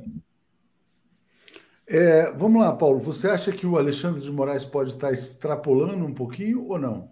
Eu acho que é o seguinte: nós vivemos uma situação política em que um dos poderes uh, deveria tomar iniciativa. Não vou dizer assim, é uma situação de pré-catástrofe. A gente estava vivendo uma pré-catástrofe, vai. Tudo isso que a gente viu, pessoas na rua pedindo golpe, isso é pré-catástrofe. Pode ocorrer não pode ocorrer. Né? Ameaças, uh, violência assim, latente. Você, você, assim, você tem que ter alguma autoridade com legitimidade para intervir. Essa autoridade foi, foi o, o Alexandre de Moraes. O Alexandre de Moraes, ele cumpriu um papel essencial para trazer o Brasil até aqui, gente. Eu, eu, eu, não sei, vamos dizer assim, vamos ficar, ah, não sei o que teria acontecido, não sei. Mas o fato é que nós tivemos eleições, demos posse para o vitorioso, a vontade da população foi respeitada. Claro que teve muito voto roubado, claro que essa, essa, essa baixa diferença do Lula é fruto de milhões de votos roubados no Nordeste, daquelas fraudes industriais que provavelmente nunca tinham ocorrido no país e que foram e que estão sendo demonstradas até agora. Mas, ou seja, mas mesmo assim, nós tivemos e foi a intervenção do judiciário que ele dava a voz de prisão e era obedecido. Vamos dizer assim, a situação de crise é essa. Você vai lá proteger preso e o sujeito vai para a cadeia. Vamos dizer assim, essa foi a situação. A crise chegou àquele ponto em que não havia uma autoridade. Você tinha um presidente desmoralizado, outro que não foi que estava eleito e não foi não, não, havia sido empossado, você tinha um, um, um mal-estar, um, um, ambiente de conspiração entre os militares, você tinha uma tal baderna nas ruas que eu já lembro, como eu lembrei ontem, mas eu achei nunca é, é, é bom esquecer. As torcidas organizadas foram para o palco os bolsonaristas, fazendo um papel que a polícia devia ter feito. Gente, em São Paulo, foi a torcida do Corinthians, em Brasília foi a torcida do, do Atlético, que tiraram os bolsonaristas da rua. E por que, que não foi a PM? O que estava acontecendo? Estava todo mundo olhando para ver o que, o que ia dar. Nesse, nesse ambiente surgem figuras públicas que exercem seu poder, que foi o, o Alexandre de Moraes. Quantas vezes nós ficamos aliviados pelo que tava, ele estava fazendo? Não porque nós adoramos, não porque nós queremos um salvador da pátria, mas é porque, olha, gente, estava difícil. E ninguém sabia onde isso, onde isso ia acabar. Bem, agora, eu acho que a situação. Não sei se a, a situação é outra. Nós temos um presidente. Então, é o presidente que tem que ter, assim, assumir as suas responsabilidades. É o Lula. Responsabilidades com a economia, responsabilidades com estabelecer a ordem onde ela estiver ameaçada, garantir o bem-estar do povo. Agora é o Lula. Ou é ele, ou então essa crise não vai acabar. Força Xandão diz aqui, uniu. Alex, você uh, diria força Xandão ou diria, como está colocando o Estadão ali, que o Xandão está exagerando um pouquinho? Diga Não, lá, Alex. Quem está exagerando é o Estadão. O Estadão está completamente errado nesse editorial. Não, é, é, é o Moraes que está que tá garantindo, né, garantiu a posse. Meu Deus do céu.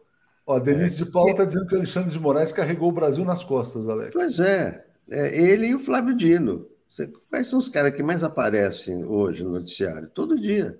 O Flávio Dino é ele, porque eles estão segurando essa barra toda. criada pelo bolsonarismo. É, imagina, não.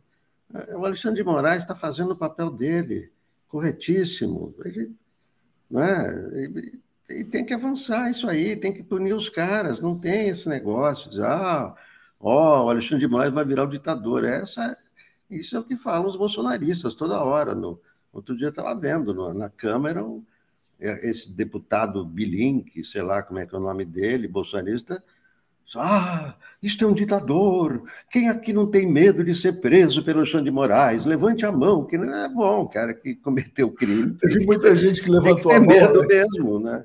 Eu fico imaginando a cena. Quem não tem medo? Tipo, uns 10 levantaram a mão ou quase ninguém. É. Ai, ai, ai. Aliás, toda a força Alexandre de Moraes. Todo, todo poder Alexandre de Moraes. Os, mesmos, os memes são ótimos. Né? Ontem minha filha estava mostrando para mim, ah. É, porque o Bolsonaro levou um banho com essa história da, do cartão eh, da vacinação. E, e, o fato dele ir na Jovem Pan chorar, aquele pois choro é. dele virou muitos memes, cara, e muito divertido, né? Porque colocavam ele falando assim: ah, chega de mimimi, vamos ficar chorando. Lembra que ele falava assim? Ele falava assim, né? Chega de mimimi, vamos ficar exatamente. chorando até quando, não sei o quê. Aí ele tá lá, vou pegar no meu celular. Não, ninguém vai pegar no meu celular. Lembra que eles falaram isso? Né? E, é o, mesmo, o Heleno, ele falava, ele era machão, né? É. Mas o Heleno falou: não, se pegar o celular dele, vai ter, vai acontecer. Parecia de rua. Ele sai correndo logo. Deixa eu só trazer comentários de uma boa notícia aqui, rapidinho. Malu da Flon está dizendo: a legitimidade do STF é de quem tem que limpar a lambança que ajudou a fazer. Tem esse ponto também. É né? verdade. É porque prenderam o Lula, né? Flávia PB, o governo deve focar no arcabouço, o tema mais importante, ao menos tratado pelos apoiadores do governo. O povo vai cansar. É, Flávio, eu, eu, eu, também acho, só que esse tema também, olha só, arcabouço fiscal é um negócio que. Você fala assim, povão, vamos debater o arcabouço fiscal, né? É difícil também. É, Maria do Socorro, Prêmio Best, vamos, jornalistas 247, agigantar ainda mais o nosso canal. Obrigado. Vamos ser membros, mais de 10 mil pessoas ao vivo. Bom, Florestan, quero botar uma boa notícia na tela. Né? Nessa questão de movimentar a economia, o presidente Lula tomou uma decisão que eu considero muito boa. Está aqui, ó vai antecipar o 13º salário para 30 milhões de segurados do INSS. Duas parcelas, uma em maio e outra em junho. Então é o seguinte, apareceu uma brecha no orçamento, põe dinheiro ah. na economia, põe dinheiro para as pessoas gastarem e se puder botar na mão dos aposentados, ótimo, excelente. Diga, Florestan. É, ele está amarrado lá pelo Banco Central, né, com essa taxa de juros alta, e ele quer fazer a economia girar, e então ele está uh, ah, se valendo de alguns artifícios. Esse é um deles, né? Agora, é, por outro lado, também é ruim, né, Léo? Porque é, esse aposentado pega o dinheiro antes, quando chegar em dezembro não vai ter, né? Enfim, uh, mas é, é, é, uma situação que o país foi colocado por conta uh, do, do, mercado financeiro ter o controle uh, da, da, da, moeda né, brasileira, ter controle da, do futuro né, da, do dinheiro no país. Né? Então, é uma luta que eu, eu, também não sei, até queria saber dos meus amigos, meus colegas, como é que isso vai ser resolvido. Porque o Bolsonaro cansou de fazer isso também, né? Ele uh, retirava imposto da gasolina, uh, fazia uh, aquilo que ele fez, né? Distribuiu dinheiro para ajudar os, os caminhoneiros a. Como é que chamava aquela Aquele é, tinha uma bolsa caminhoneiro, né? Bolsa caminhoneiro, bolsa taxista, tava, tava é. dando dinheiro para todo mundo. Mas agora aqui, ó, a Bárbara está dizendo, Florestan sou aposentado, o pessoal tá na merda, né? É, então, mas, tem... mas não resolve, né? Porque o aposentado, coitado, ele foi prejudicado na reforma que foi feita durante esse período entre a Dilma e o Lula voltando, quer dizer, nesse período do Temer e, e Bolsonaro, cara, eles avançaram em cima da Previdência tiraram direitos. O, o, os aposentados no Brasil uh, uh, se aposentam com, com, um, uh, com uma, um retorno financeiro muito pequeno. Né? Não dá para sobreviver, dá nem às vezes para comprar remédio. E quando o, alguém perde o marido ou, ou a mulher, fica com muito pouco da aposentadoria do, do parceiro. Então, ó, vamos, dar, vamos, dar, voz ao povo aqui, ó. Rosane Dias, com, com, isso acho que a gente vai fechar essa parte aqui do Bom Dia. O Lula Costa Pinto já está aqui. Florestan, nós aposentados queremos din-din agora, temos pressa, não estamos fazendo pé de meia, queremos usufruir o que temos direito. Lá na frente a gente vê Mas o que seria é melhor Seria melhor aumentar a, a é. aposentadoria, porque o, aposentado, olha, o valor da aposentadoria no Brasil é, é ridícula, Léo, é ridícula. Não, é, com certeza. Gente, obrigado a vocês três aí. Vou chamar aqui a André e o Luiz Costa Pinto. Valeu, abraço. Tchau. Tchau. Um grande abraço. Bom, vamos lá. Então, deixa eu trazer aqui primeiro a Andréia Truz. Bom dia, Andréia, tudo bem? Bom dia, Léo. Bom dia a todas as pessoas que já estão aqui com a gente no chat. Tudo bom? Bom dia. Vou trazer o Luiz Costa Pinto já já, só vou ler os comentários rapidinho. Aqui, ó, uh, um pedido de bloqueio de uma res perdida aqui no chat. Obrigado, a Júnia. Malu, a legitimidade do STF é de quem tem que limpar a bagunça. Ah, bagunça. Ah, já tinha lido isso aqui. Então já vamos trazer. O Lula está aqui. Bom dia, Lula, tudo bem? Bom dia, bom dia, Tuxi, bom dia, André, bom dia quem nos assiste, quem está aqui conosco. Que semana quente, hein? Que semana quente em Brasília, a gente esperando. Ah, então ontem ia ser a prisão do Bolsonaro, hoje também não foi. Ele está conseguindo ali adiar. Tenho certeza que você vai trazer muitos bastidores aí do que está rolando em Brasília. Isso. Mas ah, só, só, só sinaliza, né, Lula, que a semana que vem também vai ser quente, né? Não, a semana que vem vai ser quente. Assim, essa semana quente que você fala foi uma semana de quatro dias. Ela Exatamente. começou na terça-feira. Né? Tivemos o feriado na segunda. Mas, Atushi, e é isso que eu vou falar é, já já, sobre a temporada de caça aberta em Brasília. Né? E aí explicar um pouco o como funciona essa selva brasiliense com CPIs, com investigações, o que pode dar, o que pode não dar. Antecipo aqui é, o que vou falar já já. Uma das coisas é a CPI do 8 de janeiro, acho que subiu no telhado. Pode não acontecer, porque já não interessa a oposição. Muito bom, mas vou, vou é. passar para o André, vou tomar um cafezinho, que eu estou aqui desde cedo, mas estou ouvindo vocês. Valeu, gente. Maravilha, abraço. Tchau. Abraço, falou. Bom, pois é, Lula, tudo bom? Seja bem-vindo. É, a Terra plana não gira, né? Ela capota.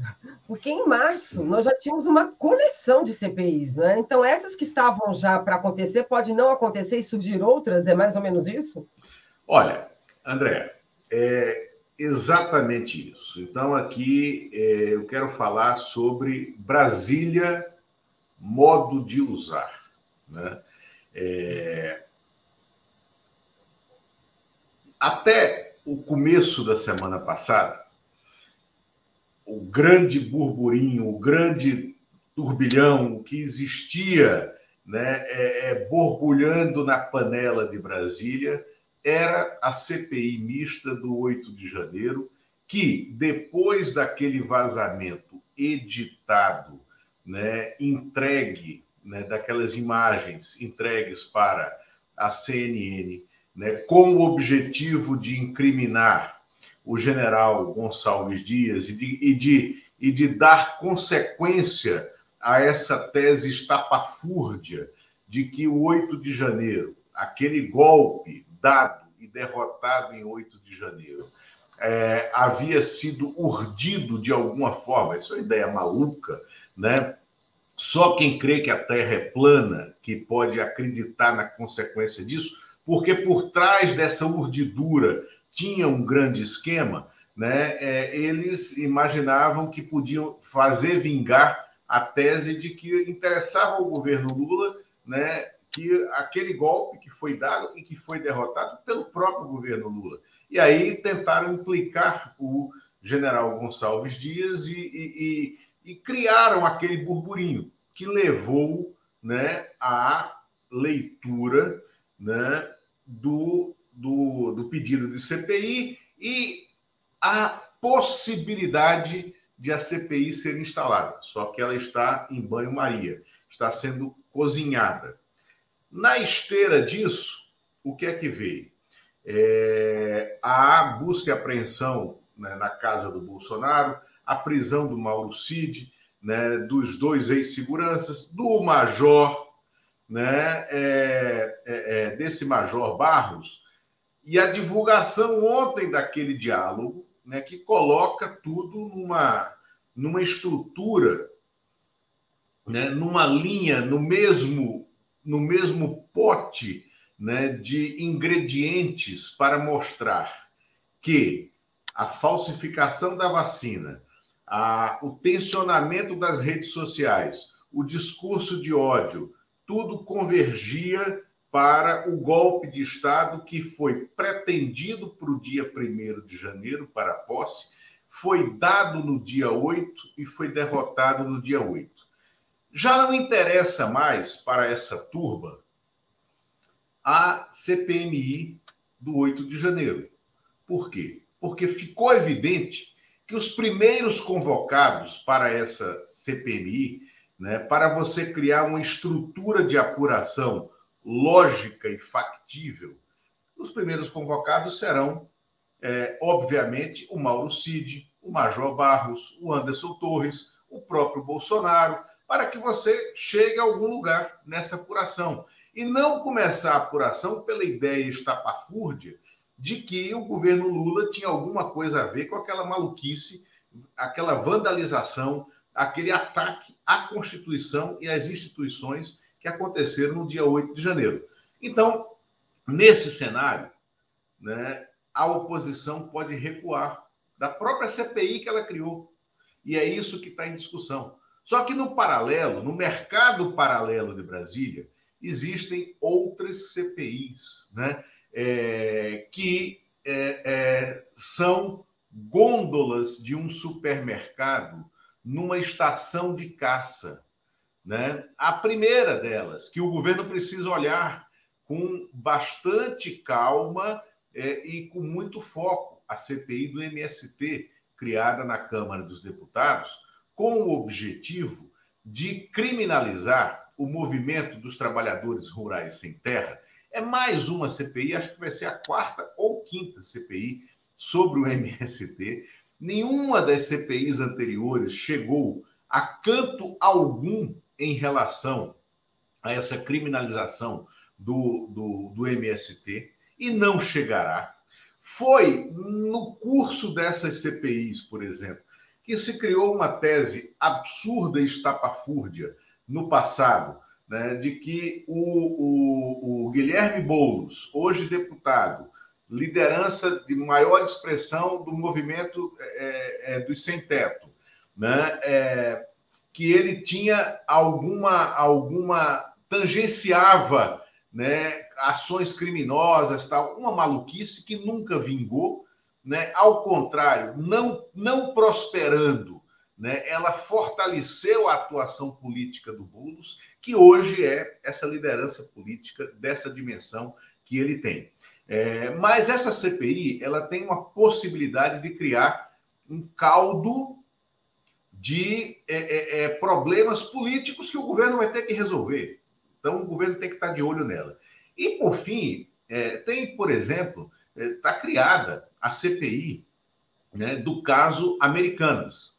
Ah, por que, que o Congresso, o que, que parlamentares estão criando uma CPI para investigar um caso que já está sendo investigado é, no, nos locais devidos, na Comissão de Valores Imobiliários, né, no Conselho de Desenvolvimento Econômico, no, na Justiça, na relação entre credores e bancos o que é que acontece? É porque criação de CPI no Congresso Nacional é também um jogo de oportunidades e um jogo de mercado.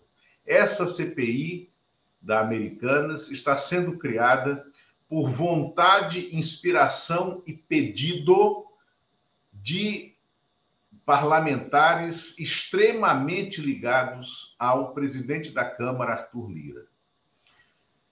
Um deles, que é o autor do pedido de criação dessa CPI, é o André Fufuca, né? a quem Lira queria designar o posto e não conseguiu de presidente da CPI do 8 de janeiro. André Fufuca, que presidiu o Progressistas, partido do Ciro Nogueira e do Lira, durante o governo Bolsonaro, enquanto Ciro Nogueira foi, foi ministro da Casa Civil. E por que é que se criam CPIs é, para coisas que não são objeto do próprio parlamento?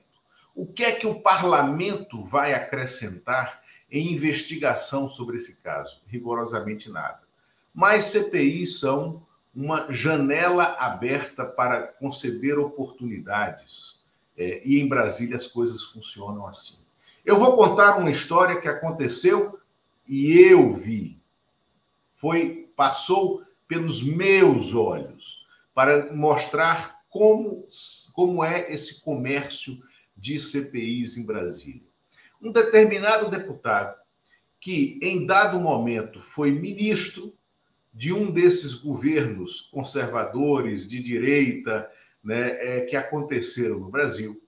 Esse deputado, que tinha uma, uma, um nome no parlamento, tinha uma relação, foi ministro.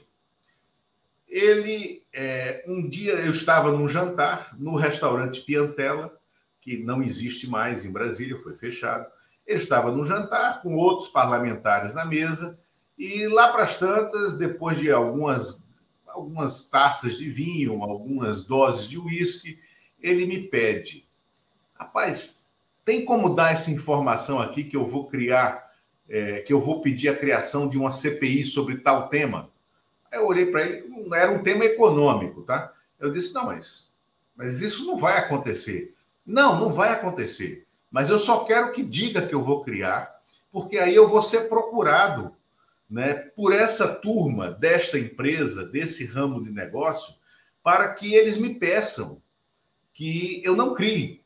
E aí você sabe que isso tem um preço. Aí eu olhei para ele e disse: Você está ficando louco? Você está maluco? Né? Eu não te dei ousadia para você falar comigo sobre isso. Então, isso é Brasília. Também aconteceu em outro momento, lá atrás, é, rodava o primeiro governo Lula existia aberta na Câmara dos Deputados uma CPI dos combustíveis. E um determinado empresário, que era dono de uma grande distribuidora de combustíveis, naquele momento em que é, o governo tomou uma, uma medida que se chamava acabar com as bandeiras exclusivas nos postos de gasolina para as distribuidoras de combustíveis né? É, esse, esse empresário me procurou. Ele tinha uma estrutura de acompanhamento legislativo em Brasília, que era uma estrutura cara, azeitada, né? com pessoas que eu, inclusive, conhecia, assessores parlamentares, é, um deles, um publicitário, integrava, outro, um, um, um advogado, integrava, mas é, eu eu, eu, eu, eu, eu vivia dentro do parlamento. Esse empresário me procura e diz: Ó, cara, eu não aguento mais, eu tenho medo quando chega toda sexta-feira que eu vou me reunir com os meus assessores parlamentares, porque eles me garantem que eu vou ser convocado para a CPI.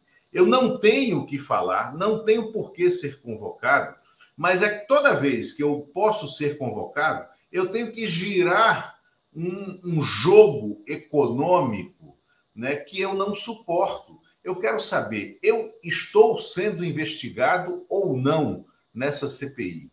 Eu mergulhei lá para dentro e descobri que este empresário não só não estava sendo investigado, como jamais seria investigado, como o nome dele, da empresa dele, não estava em tela dentro né, da, do, do, do rol de investigações da CPI. Então, o que é que acontecia? Estavam ligando a tomada toda sexta-feira para fazer girar né, a roda econômica né, de negócios né, por dentro dos bastidores do Congresso para quem ganha dinheiro com CPI. Então, é, quando a gente vê uma turma, como a turma do Arthur Lira, que cria nuvens né, sobre Brasília, que, que cria nuvens sobre o parlamento, que cria essa bruma, é porque tem alguém cobrando na outra ponta para abrir a torneira que faz chover. E a torneira que faz chover, ela pode funcionar né, com uma moedinha para abrir e fazer chover, ou com uma moedinha para ficar fechada e não fazer chover. Então, esse é o manual de Brasília, é assim que as coisas funcionam e a temporada de caça está aberta. Né? É, não sejamos é, é, é, é, não sejamos ingênuos. Nós que vivemos tantas coisas não podemos ser ingênuos com quem cria esse ambiente de que está tudo muito ruim e eu sou o homem providencial para resolver. Enquanto a gente pensa isso, aí tem por trás essas CPIs que são, em geral, na seara da economia, entendeu? Exato. E por trás dela tem muito interesse. É mesmo. O Lula, só ligado à terra, são três CPIs, né? Porque tem a CPI do MST, tem a CPI da, invasão de terras e tem mais uma outra CPI. Então, uma é do Ricardo Salles, a outra é do Kim Kataguiri, e tem mais uma outra que é, deixa eu pegar aqui, são três. Eu, fiquei, eu falei, como assim, não é? A do Tenente Coronel Zuco, do Republicanos. Quer dizer, é, é um jogo pesado. Agora, você só para a gente fechar essa CPI, você fala que a CPI do 8 de janeiro hoje já não é mais uma, uma, uma atração né, da, da oposição, mas seria muito bom para a situação nesse momento, né? Não, seria muito bom o que? A CPI do 8 de janeiro? Seria é. excelente para a é? situação. É? É, seria excelente para a situação. Agora aí precisamos ser pragmáticos, né? É, interessa ao governo ter tanta trincheira aberta né? Então, é, o governo tem que escolher as trincheiras nas quais ele vai colocar a sua defesa dentro. Perfeito. Eu vou ler rapidamente aqui um superchat e já passo para você, porque tem alguém que ficou solitário nessa história, não é? Eu só agradecendo aqui o Luiz Henrique Gomes, aposentado não sabe é, se estará vivo até dezembro, né? Tem que liberar agora a grana. Muito obrigada. Pois é, Lula, como é que a gente, como é que fica a situação do Bolsonaro agora? Porque realmente é, ninguém, ele sumiu, chorou na Jovem Pan e deu uma desaparecida, né?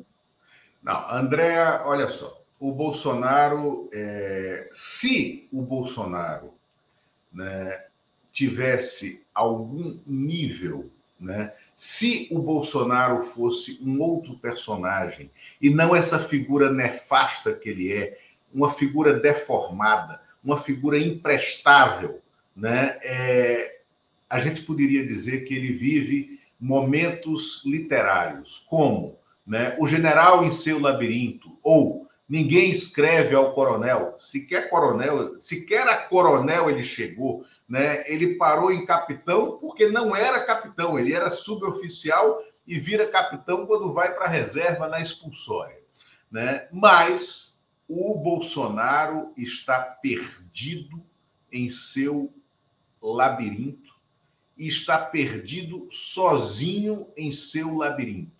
O Bolsonaro aguarda neste momento, primeiro, a ordem de prisão que virá do Carlos Bolsonaro em razão das rachadinhas né, é, no Rio de Janeiro, no gabinete dele, que envolve pessoas que trabalharam ou que estavam ligadas, porque não trabalharam, ao gabinete do próprio Jair Bolsonaro aqui em Brasília. Depois disso, ele está vendo é, a ascensão mais rápida do que ele imaginava da possibilidade de sua própria prisão. Por quê? É, o que já emergiu né, daquele fosso que é a, o, o celular e, sobretudo, as senhas dos arquivos em nuvem do tenente-coronel é, é, Mauro Cid, aquilo mostrará o caminho do Bolsonaro para a cadeia. Né? Para a cadeia. A é, perda dos direitos políticos, isso já é inexorável no processo que daqui a pouco, no primeiro dos 16, que daqui a pouco será julgado no TSE, ele ficará inelegível. Agora, a solidão dele, né, que não é apenas uma solidão do grupo político, veja bem. Os militares já o abandonaram. Cadê o Braga Neto se pronunciando, general, se pronunciando sobre os acontecimentos desta semana? Cadê o Heleno? Cadê o Mourão? Cadê o Luiz Eduardo Ramos? os generais que ficavam pendurados no saco do Bolsonaro o tempo inteiro, né? Que, e que, além de pendurado no saco, também viam o Bolsonaro como o instrumento né, de ascensão deles à cúpula do poder para que eles pudessem operar esse poder. E o Bolsonaro sequer teve competência de entregar essa missão aos militares que o colocaram lá, né? É, no bojo do projeto político traçado na Vila Militar no Rio de Janeiro. Ele está solitário em relação a isso. Ele está solitário familiarmente, porque o Carlos já brigou e está é, é, é, transtornado no Rio de Janeiro. O Flávio não conseguiu fazer um pronunciamento minimamente crível e estruturado no plenário do Senado para defender o pai. O Eduardo está calado na Câmara. Você não viu o Eduardo falando na Câmara em defesa do pai, da maneira como se imaginava que ele faria. A Michele também andou defendendo aqui e ali pontualmente, mas defendendo a si mesma. Sequer saiu em defesa da filha. Sequer né, mostrou um protesto indignado em defesa da filha. E definitivamente não defendeu o marido. O Bolsonaro, dentro do PL, já é um problema. Por quê? Tudo isso que está acontecendo vai implicar em custos advocatícios.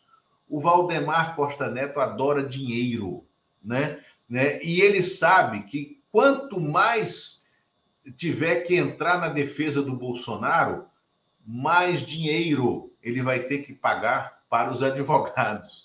E isso ele faz com fundo partidário. Né? Daqui a pouco ele abandona essa defesa. Por fim, né, o bolso, veja bem, na, no dia em que estava havendo, em que houve a busca e apreensão, que houve a prisão do Mauro Cid, que o Bolsonaro se refugiou na sede do PL, né, que fica no complexo chamado Brasil 21 aqui em Brasília, eu estive lá três vezes ao longo do dia. Sabe quantos movimentos populares tinham de apoio ao Bolsonaro? Zero. Não tinha ninguém na rua. Não teve mobilização popular nenhuma. Por quê? Porque não tinha, para usar uma expressão deles, pão com mortadela, né, sendo pago. Não tinha dinheiro para pagar a gasolina das motocicletas. Então, o Bolsonaro está abandonado também por essa turma que vivia em torno dele a soldo, para usar uma expressão dos militares. A soldo, né? É, tinha dinheiro público remunerando aquele bolsonarismo que parecia estruturado. Né? Então, o Bolsonaro está no labirinto, sozinho, e não tem nenhuma estrutura intelectual para encontrar a saída, porque ele é um desqualificado um despreparado e um nefasto. Lula, Ana Petri mandou aqui um superchat para a gente, falou ótima explicação sobre a máfia da CPI. Ótima explicação mesmo, Ana, muito obrigada. Pois é, Lula, o que tem agora, o que o Bolsonaro tem, é, mais ou menos ali é um Costa Neto, que tem ali uma dívida com ele, né? Porque afinal de contas o PL cresceu por conta dele, mas mesmo assim, né? Falou ali nas redes, mas eu não vi nada muito empolgado. Mas aquele pessoal do AgriShow também ninguém apareceu essa semana para defendê-lo, né? Então, Exatamente. foi, né? É, é, o pessoal estava ali todo ali armado, mas não foi, não. Lula, querido, muito obrigada. Essa semana foi cheia, não é? Então, o que, que vai rolar no melhor bar da cidade? Ah, no melhor bar da cidade, que para quem não conhece, é um bar que eu tenho né, na minha varanda. Na verdade, é um bar de uma geladeira, pouquíssimas cervejas e uma ou duas ou três pouquíssimas pessoas ao longo do fim de semana, né, teremos uma cerveja produzida aqui em Brasília, que se chama Esplanada, né? Oh. não por acaso. Não por acaso, perfeitamente. Eu pensei aqui numa cachaçinha, porque essa semana ela está né, a brasileira. Lula, Maravilha. muito obrigada, viu? Abraço, tchau. tchau. Muito bem, gente. Eu já estou aqui com a nossa querida Natália Urbana. Deixa eu ver se eu vou encontrar, porque eu quero ver se eu acho aqui a entrada dela. Claro, deixa eu ver aqui. Natália Urbana. Comentário de Natália Urbana. Bom dia, Natália, seja bem-vinda. Como vai? Bom dia, Andréia. Bom dia a todos. Ótimo estar aqui com você. É, embora para Daphne não ficar com ciúmes, Daphne também faz falta. É. Bom dia a todos. Já trazer uma notícia aqui, né? Que eu acabei de ver que o presidente Lula acabou de chegar aqui no Reino Unido, né? Onde ele vai participar da, da cerimônia de coroação do rei Charles e também vai ter reuniões com Rishi Sunak, que é o primeiro-ministro do Reino Unido. É, quem me acompanha, quem acompanha meu trabalho, não só aqui no Brasil 247, mas também no Brasil Wire, junto com o Brian, etc., é um momento assim de muita é, é, tensão para a gente, porque é, nos últimos quatro anos eu vim é, fazendo investigações mostrando o papel que os conservadores britânicos, em especial, né, que é o governo que está agora, teve na, na, na, no golpe do presidente Lula e também, principalmente, na ascensão do Bolsonaro aqui no Reino Unido. É verdade, né, Natália? Se a gente leva em consideração né, toda aquela montagem também que leva ao Brexit, não é? E é esse pessoal articulando e a partir daí eles entraram em cena. Bom, uma coisa que eu sei é o seguinte: você não vai, eu não vou. Lula já está lá, né? Porque o coisinha mais brega que é uma coroação, né? Mas, por outro lado, Natália, já vou te colocar aí, é, tem uma oportunidade diferente rolando, né? Que eu acho que é bem interessante, que é a Austrália. Tem, parece que a Jamaica também, não é? Nova Zelândia estão querendo o quê? Romper de vez com a monarquia? É isso? Então, André, a gente tem que lembrar que recentemente Barbados, né, mais importante do que falar né, dos países ricos do Commonwealth, a gente tem que falar da, da, daqueles países que sentiram de fato o peso da colonização é, no, no, no, na sua pior instância, né? Barbados recentemente se tornou uma república. A Jamaica, né, um país que também tem buscado isso incessantemente. E agora, né, o novo primeiro-ministro da Nova Zelândia, o Chris Hipkins, né, que tomou o, o poder é, depois que a Jacinda Ardern pediu para sair do cargo. Ele falou que hoje em dia o país, né, quando perguntado sobre a coroação do rei Charles, é, o país está mais voltado, né, com suas forças políticas voltadas não para a coroação de um novo monarca, mas sim para se tornar uma república. Mas ele falou isso, né? É, é, algo assim, não é uma novidade, mas ele falou isso assim com mais certeza. O que é mais certo ainda é que, por exemplo, na Austrália, o Anthony Albanese, que é o primeiro-ministro, já falou que eles já estão fazendo, né, já tem dentro do governo uma transição, né, política de como isso vai funcionar, porque não é simplesmente, ah, o rei foi embora. Não, eles têm que mudar todo o sistema político deles, né, de parlamentarismo, né, ver como é que vai funcionar, é, o que, que as pessoas, né, o que, que vai ser decidido, se vai manter o Congresso, se vai mudar a maneira de eleições, se vai mudar a maneira, né, do sistema em, si. Então, assim, é importante porque uma das coisas que é, é, isso tem mostrado, é, até aqui mesmo no Reino Unido, que as pessoas que mais apoiam a monarquia, etc., são as pessoas, a maior taxa de aprovação estão com as pessoas de mais de 65 anos.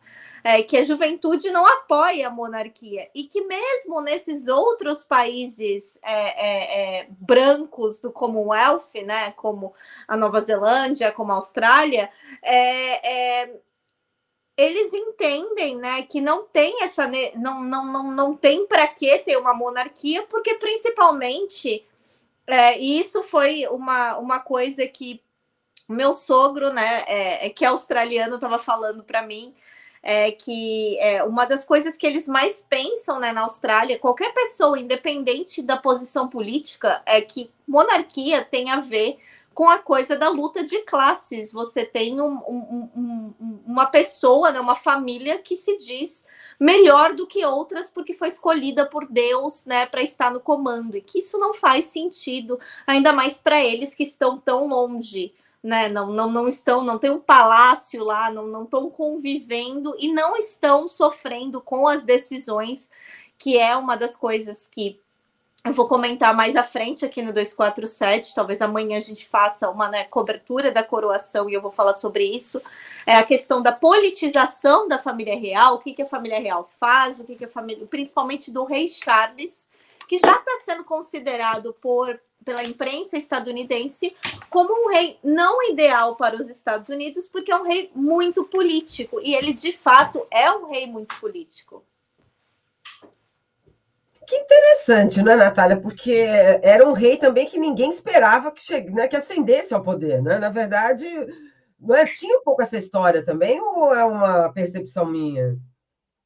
Então, tinha, porque assim, é, é, primeiramente, né, era muito difícil depois de toda essa questão pessoal, né, da, da, da da vida do, do, do, Charles com a, a Lady Diana, com a casou com a amante, é, tem um problema com o filho, é, tem, tem toda essa questão. Porém, o que acontece é, é, é no momento, é, e isso aqui de uma pessoa que acha que a monarquia não deveria existir em lugar nenhum. O que acontece no momento é que assim eles precisavam para manter a monarquia do jeito que está de uma figura mais estável possível para estar né, né no, no, comando nesse momento. E por mais que exista é, é, é, todo um, um, furor em relação a, a, a, ao príncipe William, a esposa dele, aos 300 filhos que eles têm todo dia porque não trabalha e é rico, e então né, vai ficar fazendo filho. É, é, ele não tem uma, uma, uma, um caráter tão persona, é, é, de, de, de, estabilidade, de personificação da monarquia quanto o rei Charles tem. E isso é uma coisa extremamente importante para eles manterem o poder man, da maneira que eles querem. Estou dizendo como eles pensam, não como eu penso. Porque o que acontece agora, Andréa? É, o rei, é, é, só para dar um, um, algumas coisas aqui em relação ao Charles, apesar de todo mundo falar do Charles ser uma pessoa extremamente ambientalista, é, que ele tem um compromisso com o meio ambiente, ele até, vamos dizer assim, ele até tem, é, de certo modo, ele é até uma pessoa que tem interesses no meio ambiente, ele é até uma pessoa que tem interesse é, é, é, em, em, preservação, ele até fala muito sobre isso, fala muito sobre a questão, falou né, sobre a questão é, é, da Amazônia, fala sobre questões aqui. Só que antes de tudo, ele é o maior dono de terras de toda a Europa.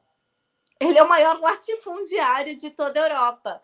Então, a, a, ao, ao, mesmo tempo em que você tem a monarquia é, falando: olha, não pode ter carro com gasolina, olha, né, é, ele foi num evento e ele não pegou o canudo, porque o canudo vai matar a tartaruguinha lá do mar. Ele também foi uma pessoa que fez lobby é, para é, é, é uma lei governamental dizendo que é, os, é, é, não, não devia ter uma cota para donos de terra no Reino Unido não desmatarem dentro das suas terras por conta de é, é enchentes, porque obviamente isso está totalmente ligado. E ele fez o lobbyzinho dele lá para que essa lei não passasse. Então, quer dizer, cadê o seu é, ambientalismo nesse momento? Então, é aquela coisa, né? É, é, todo mundo pode falar, ah, ele agora tá buscando reparações, né, para pesquisar se a família, se membros da família dele estavam relacionados, diretamente relacionados com a escravidão. Assim, né? Né? Assim, né? E, e, e, e, e aí as pessoas vão falar, ah, mas isso é só uma básica questão da história. Não, porque o que, que eles vão alegar é que assim a família que está agora no poder, a, a família Windsor, não é a família que começou a, a, a sequestrar né, e roubar é, é, pessoas na África, não foram as pessoas que fizeram. Ah, foi uma outra família que não tem nada a ver com essa família. Então, assim, agora parece que ele achou documentos, revelou nesses documentos que tem pessoas da família Windsor que sim lucraram diretamente com a escravidão e que ele vai fazer questão de reparar os danos financeiros aos seus descendentes.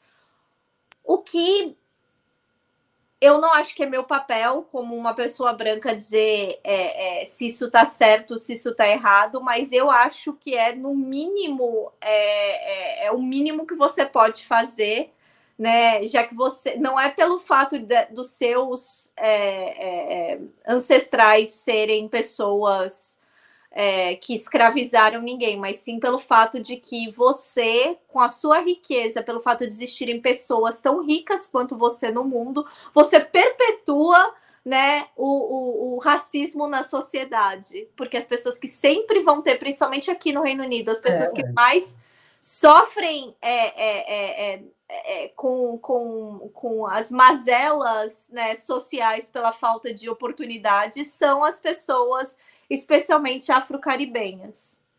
É, e a Megan que o diga, não é, Natália? Porque também tentaram ali fazer uma, né, uma, um marketing né, com o casamento dela e com Harry, e que no final das contas ela sofreu um racismo ali tremendo, né? Da nobreza também. Quer dizer, olha, é bem complicado. Né? Mas aí que tá. É, é só é, isso aqui, eu não leio tabloide, eu não compro tabloide, porque é principalmente não só por uma questão moral, mas por uma questão, eu não vou dar dinheiro para quem está justamente publicando coisas contra pessoas como eu, porque o tabloide é notícia sensacionalista, é, propaganda da extrema direita e, sei lá, mulher pelada. É basicamente isso. Quer dizer, eu não vou ficar financiando isso, mas o que todo mundo aqui do Reino Unido sabia é que, por exemplo, o príncipe Philip, que era o marido da rainha Elizabeth, o pai do príncipe Charles, era abertamente racista. Tem, é, quando ele faleceu, fizeram uma lista de os 100 momentos mais controversos. Desses 100 momentos mais controversos, eram momentos basicamente dele sendo racista.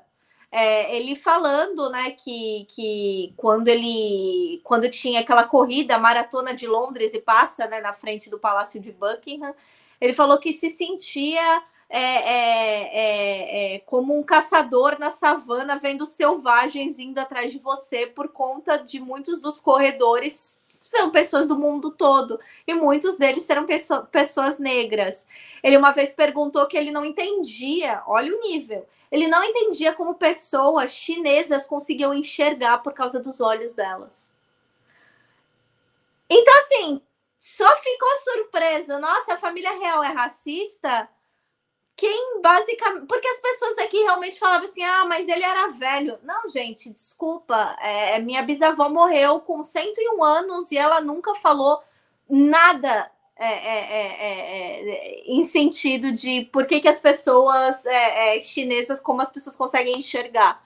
Assim, é, é, então, é, é idade não é desculpa para você ser racista, idade não é desculpa para você ser capacitista, para você ser homofóbico, nada do tipo. E ele foi tudo, e tudo era: ah, olha como ele é engraçado, olha como ele é espirituoso, ai, olha o rei, é, rei não, né? O príncipe consorte. consorte né?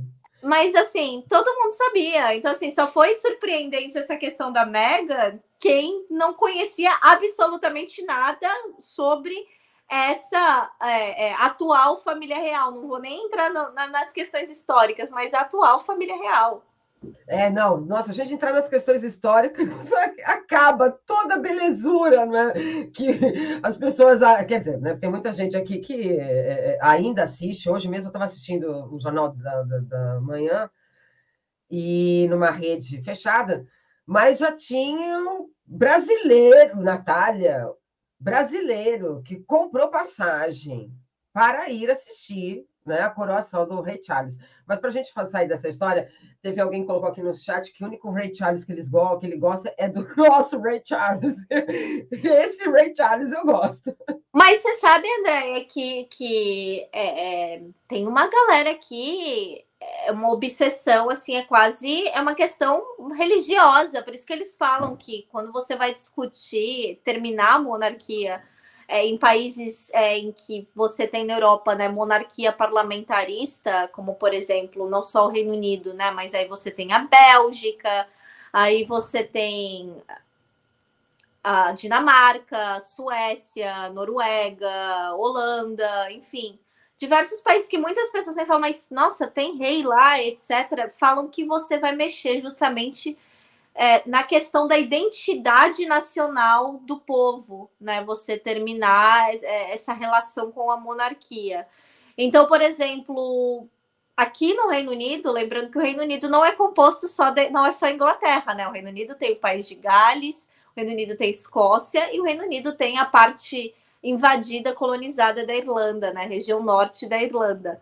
Então, por exemplo, aqui na Escócia, onde eu vivo, 65% da população diz que não tá nem aí para coroação, basicamente.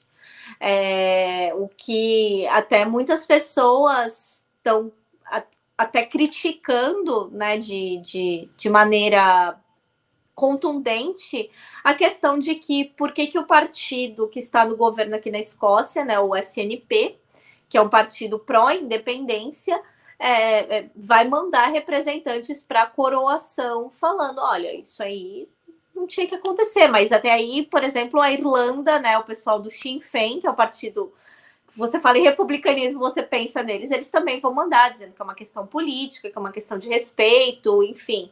É por isso até que o presidente Lula está lá, por uma questão política, e é importante nesse momento a gente ficar muito de olho, porque eu acredito, né, como o, o príncipe, agora rei Charles falou, ele não vai ser um monarca observador, ele vai ser uma pessoa que vai trabalhar. Ele está vindo, ele diz que está vindo para trabalhar.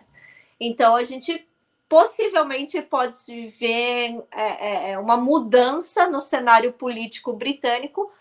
Obviamente, não vai ser uma mudança revolucionária, não vai ser uma mudança boa, muitas vezes, mas eu acho que pode ser alguma coisa, assim, no geral, relacionada ao meio ambiente.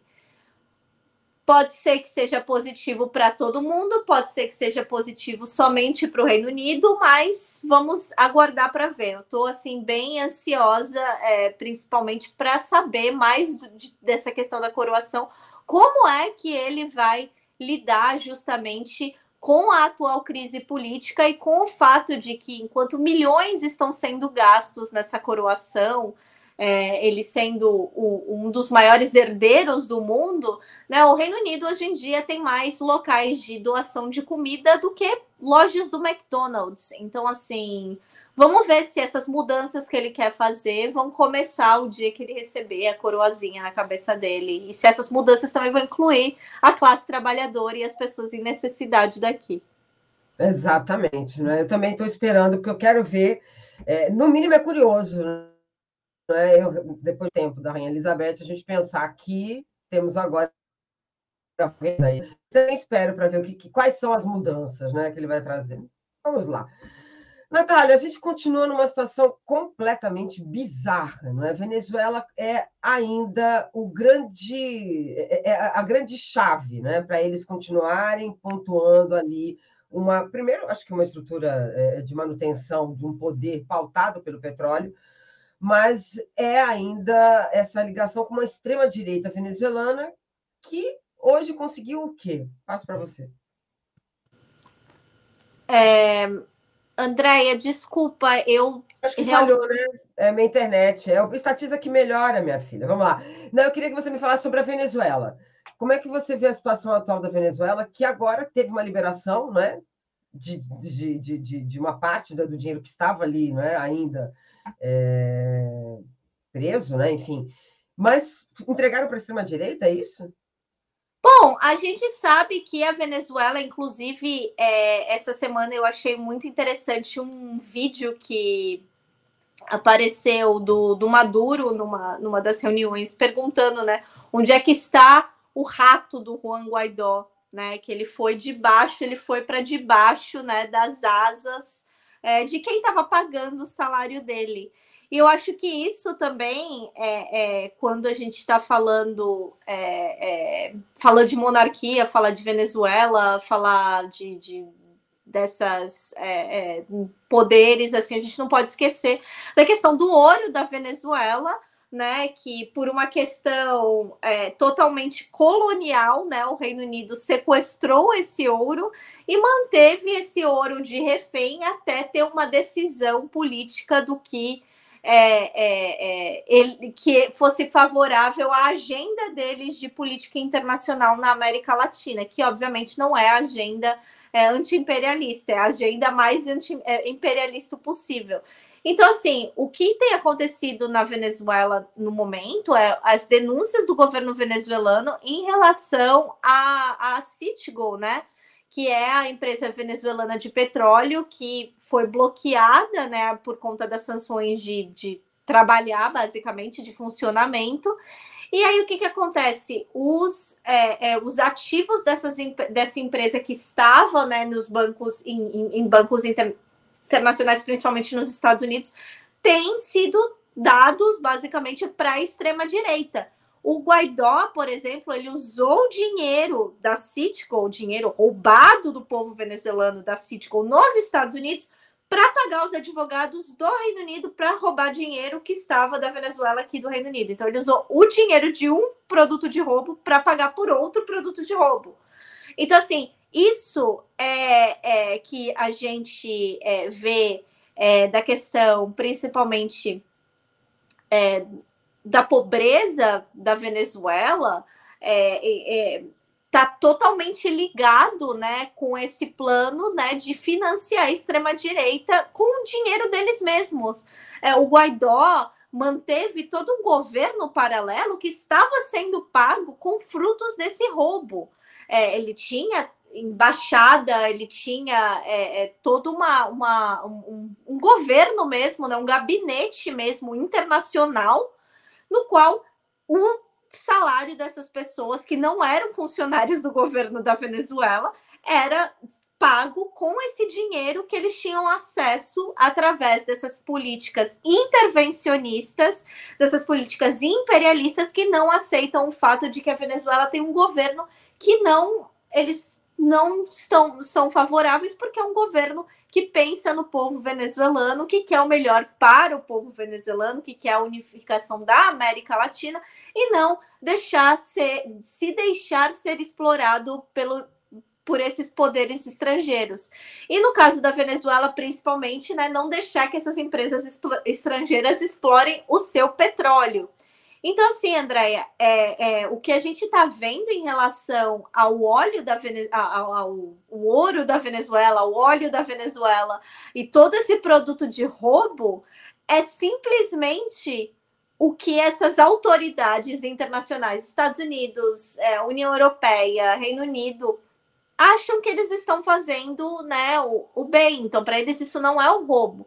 Eles não estão, segundo eles, eles não estão financiando é, uma oposição que é violenta. Lembrando que essa semana é, o, o, o governo venezuelano celebrou, né, lembrou a, a, a morte das, das vítimas da, da tentativa de golpe, né, que, que foi extremamente violenta na, na Venezuela em 2018.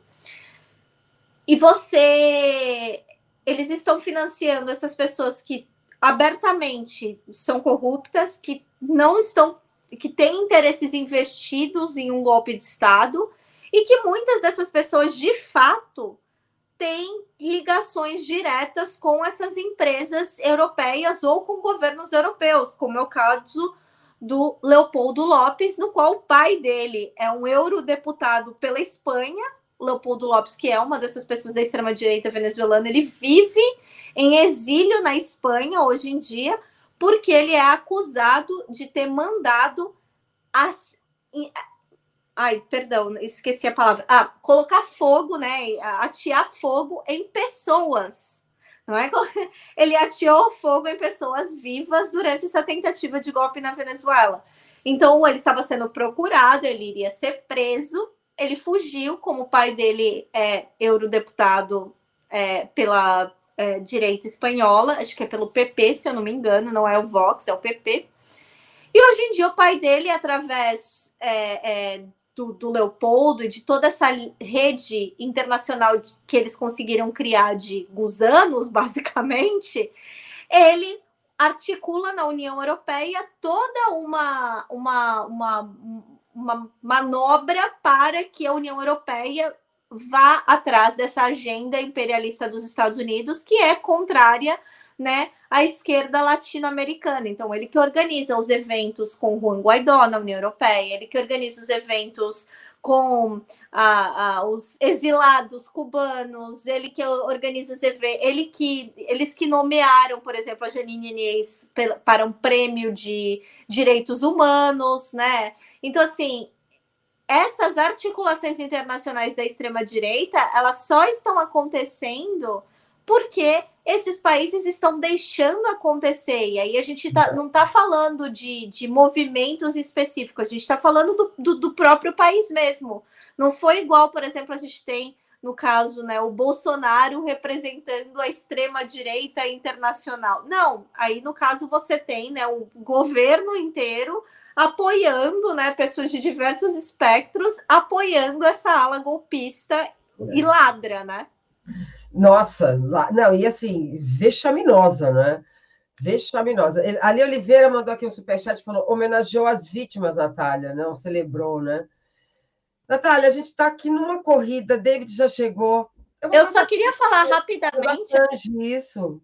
Andréia, é que eu tenho veias abertas hoje, eu vou estar com a Márcia Carmo, que é editora do Clarim Brasil, é, também correspondente da BBC na Argentina, e a gente vai falar sobre o que está acontecendo com a situação política da Argentina e principalmente qual vai ser a alternativa né, da esquerda, dos progressistas, já que o Alberto Fernandes já falou que não vai é, é, concorrer à reeleição e a Cristina está lutando ferrenhamente contra o lawfare que ela está sofrendo lá. Então, 10 horas da manhã, eu vou estar aqui com a Márcia e a gente vai estar falando sobre a situação política da Argentina. Perfeito. E já está certo se vai ter amanhã alguma programação relacionada a coração? Eu estou aqui falando com o Léo, porque a gente precisa assim articular uns detalhes, mas mesmo que a gente não faça algo mais longo, eu vou estar aqui amanhã no, no, no em algum hum. programa, né? No Bom Dia, no Boa Noite, falando um pouco do que aconteceu na coroação. Tá ótimo, Natália. Natália, muitíssimo obrigada. Bom final de semana. Um bom fim de semana para você também, André. Tchau, tchau. Beijo, tchau, tchau. Muito bem, gente. Eu vou trazer. Olha, Bacelar, vamos embora. Venha. Salve, salve. Como é que tá? Bem, bom dia, André. Bom dia a todas e todos que estão aqui acompanhando e participando ativamente do Bom Dia 247. Está tudo bem, todo esse momento aqui em Vitória do Espírito Santo para participar da mesa de abertura do Seminário Nacional do Setor de Petróleo e Gás, aqui nesse importante estado que tem uma atividade petrolífera muito forte. Seminário organizado pela FUP e pelos sindicatos que têm essa representação dos petroleiros e petroleiras que atuam em outras empresas, né, do setor privado de petróleo. Não temos apenas a Petrobras, bom lembrar que são várias empresas do setor de petróleo aqui no Brasil, desde 97, né? Muito bem, David. David, vamos começar pelo conselhão, né? Voltou o conselhão, eu, puxa, né? A gente começa. Eu, esses dias eu vi um meme, eu até postei, que era alguém andando na rua, e daqui a pouco ela começa a dançar e ela fala assim: todo dia que eu me lembro que Lula é presidente, eu fico assim. Né? É mais ou menos isso, né? Acho que a volta do conselhão também é um respiro por parte dessa procura de você trazer um desenvolvimento então, eu queria que você me falasse quais foram, né, ontem, é, as propostas que vocês apresentaram, né, a Federação Única das Petroleiras e dos Petroleiros apresentaram no primeiro dia do Conselhão. Bem, André, primeiro destacar que a retomada do Conselhão, que na verdade é o Conselho de Desenvolvimento Social, e agora aparece esse novo S, sustentável, é algo de suma importância. O Conselhão ele foi criado lá em 2003. Estamos falando de 20 anos atrás, né? Ele existe, então, de 2003 até 2016. Infelizmente, quando ali nós tivemos um golpe de Estado, ele acabou sendo extinto em 2017, a data que foi é, o Temer teve para extinguir o Conselhão. E nós tivemos ali com várias pessoas, estamos falando de diversos setores da sociedade, são 242 conselheiros e conselheiras que foram escolhidos, escolhidas pelo presidente Lula e também pelo ministro Padilha, é, que estarão ali cumprindo um papel muito importante e que traz uma característica muito antiga do presidente Lula. Né? Estamos falando da capacidade de dialogar, da capacidade de compor, da capacidade de estabelecer acordos. O presidente Lula sempre foi é, esse é, personagem histórico importante que construiu acordos ao longo de sua vida. E nós, do movimento sindical, que estamos ali presentes com alguns companheiros e companheiras, aprendemos muito com ele é, a ter essa capacidade de dialogar com os diferentes. Lembrando que o presidente Lula ele foi presidente do Sindicato dos Metalúrgicos do ABC, ali em São Bernardo do Campo, a sede daquele grande sindicato, no momento da ditadura. E ele tinha a capacidade de dialogar com os diferentes, dialogar com os empresários à época, de dialogar com gerentes de RH e até mesmo de dialogar com aqueles que estavam no regime é, militar, mas dialogando sobre a perspectiva de reabertura da nossa democracia, ou seja, da nossa tão necessária redemocratização que ocorreu. Então, o Conselhão é uma sinalização muito disso, André, de que o governo ele vai estar ali para ouvir, para ser aconselhado pelos diversos segmentos da sociedade brasileira e que essas 242 pessoas, temos ali desde banqueiros até representantes de trabalhadores de diversos sindicatos, pessoas, companheiras, companheiros de movimentos sociais e outros é, atores e atrizes que representam é, parcelas da sociedade brasileira. A gente vai ter ali a oportunidade de dialogar muito sobre diversas propostas que esses vários setores apresentarão e apresentar em forma de consenso, ou seja, num formato de acordo, alguns projetos que serão apresentados ao Congresso Nacional Brasileiro. A FUP, Federação Única dos Petroleiros e Petroleiras, já apresentou o que pensa do setor de petróleo e gás para o país, inclusive abordando o tema da transição energética desde a construção do programa de governo do presidente, nós ajudamos a construir o capítulo de energia do programa de governo do presidente Lula. Por sinal, o programa de governo esse que passa agora por um processo novo, mais participativo ainda, que é o plano plurianual de quatro, cinco anos, que está sendo aí debatido com toda a sociedade brasileira. Primeiro encontro é na Bahia, por sinal, dia 11 de maio. Primeiro, não. Um dos primeiros encontros vai ser na Bahia, dia 11 de maio. A gente vai estar lá junto com o presidente também, com o ministro é, Márcio Macedo e a ministra Simone Tebet. Então, a FUP vem apresentando isso desde lá de trás, ratificou essas propostas depois que o presidente Lula ganhou a eleição na, no GT de Minas Energia, na transição do governo, e o próprio presidente Lula tem falado sobre várias dessas propostas que nós apresentamos lá atrás. Então, muito rapidamente, a gente sinaliza a necessidade de retomada é, do crescimento do parque de refino aqui no país, para a gente atender a nossa demanda interna. Isso está sinalizado de forma positiva. A gente apresentou também a proposta da Petrobras ela voltar para a área petroquímica, voltando não somente para fertilizantes nitrogenados. Um abraço aqui para os companheiros e companheiras do Paraná, ali do Sindiquímica Paraná e da Fafem Paraná, bem como da Fafem Bahia, Sergipe, e lá do Mato Grosso, que a gente precisa retomar aquela fábrica, mas também para a área petroquímica. A gente lembra aqui que a Petrobras tem uma parcela significativa de ações da Braskem e que pode e deve ampliar a sua atuação na área petroquímica. Mas não somente isso, André. A gente entende que a Petrobras, e isso foi apresentado, ela precisa voltar a ser essa mola propulsora da economia nacional tem essa capacidade devido à sua gigantesca capacidade de gerar riquezas.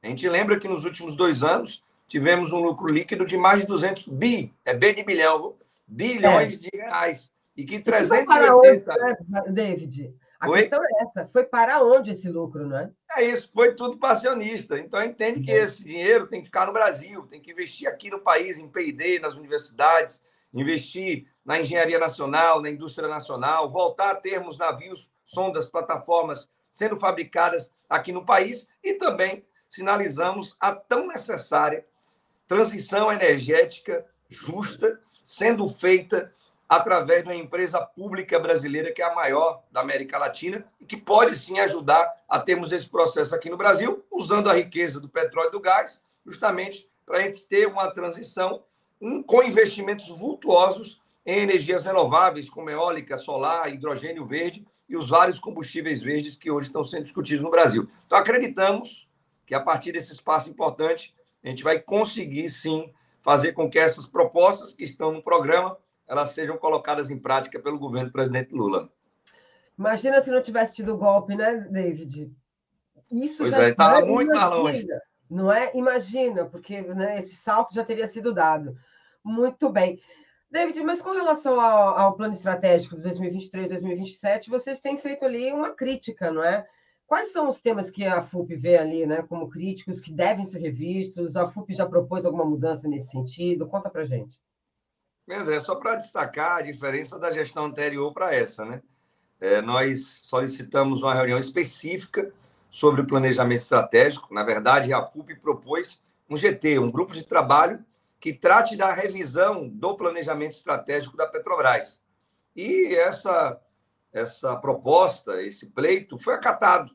Nós conseguimos, em mesa de negociação, estabelecer 10 grupos de trabalho, dentre eles o GT de Planejamento Estratégico.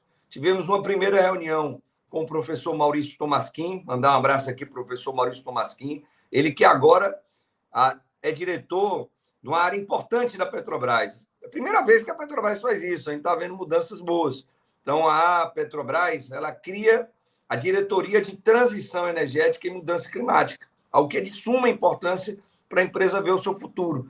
E nessa primeira reunião, André, nós apresentamos essas propostas que estão lá no programa de governo do presidente Lula para que a Petrobras ela se movimente ao encontro desse programa de governo e destacamos ali pontos centrais que precisam ser imediatamente revisados. Nós estamos falando ainda da revisão, de um ajuste do plano de negócios e gestão, que está agora em vigência, 2023 a 2027. Então, a gente sinaliza ali, primeiro, a necessidade de mudança da política de preços dos combustíveis aqui no Brasil pela Petrobras.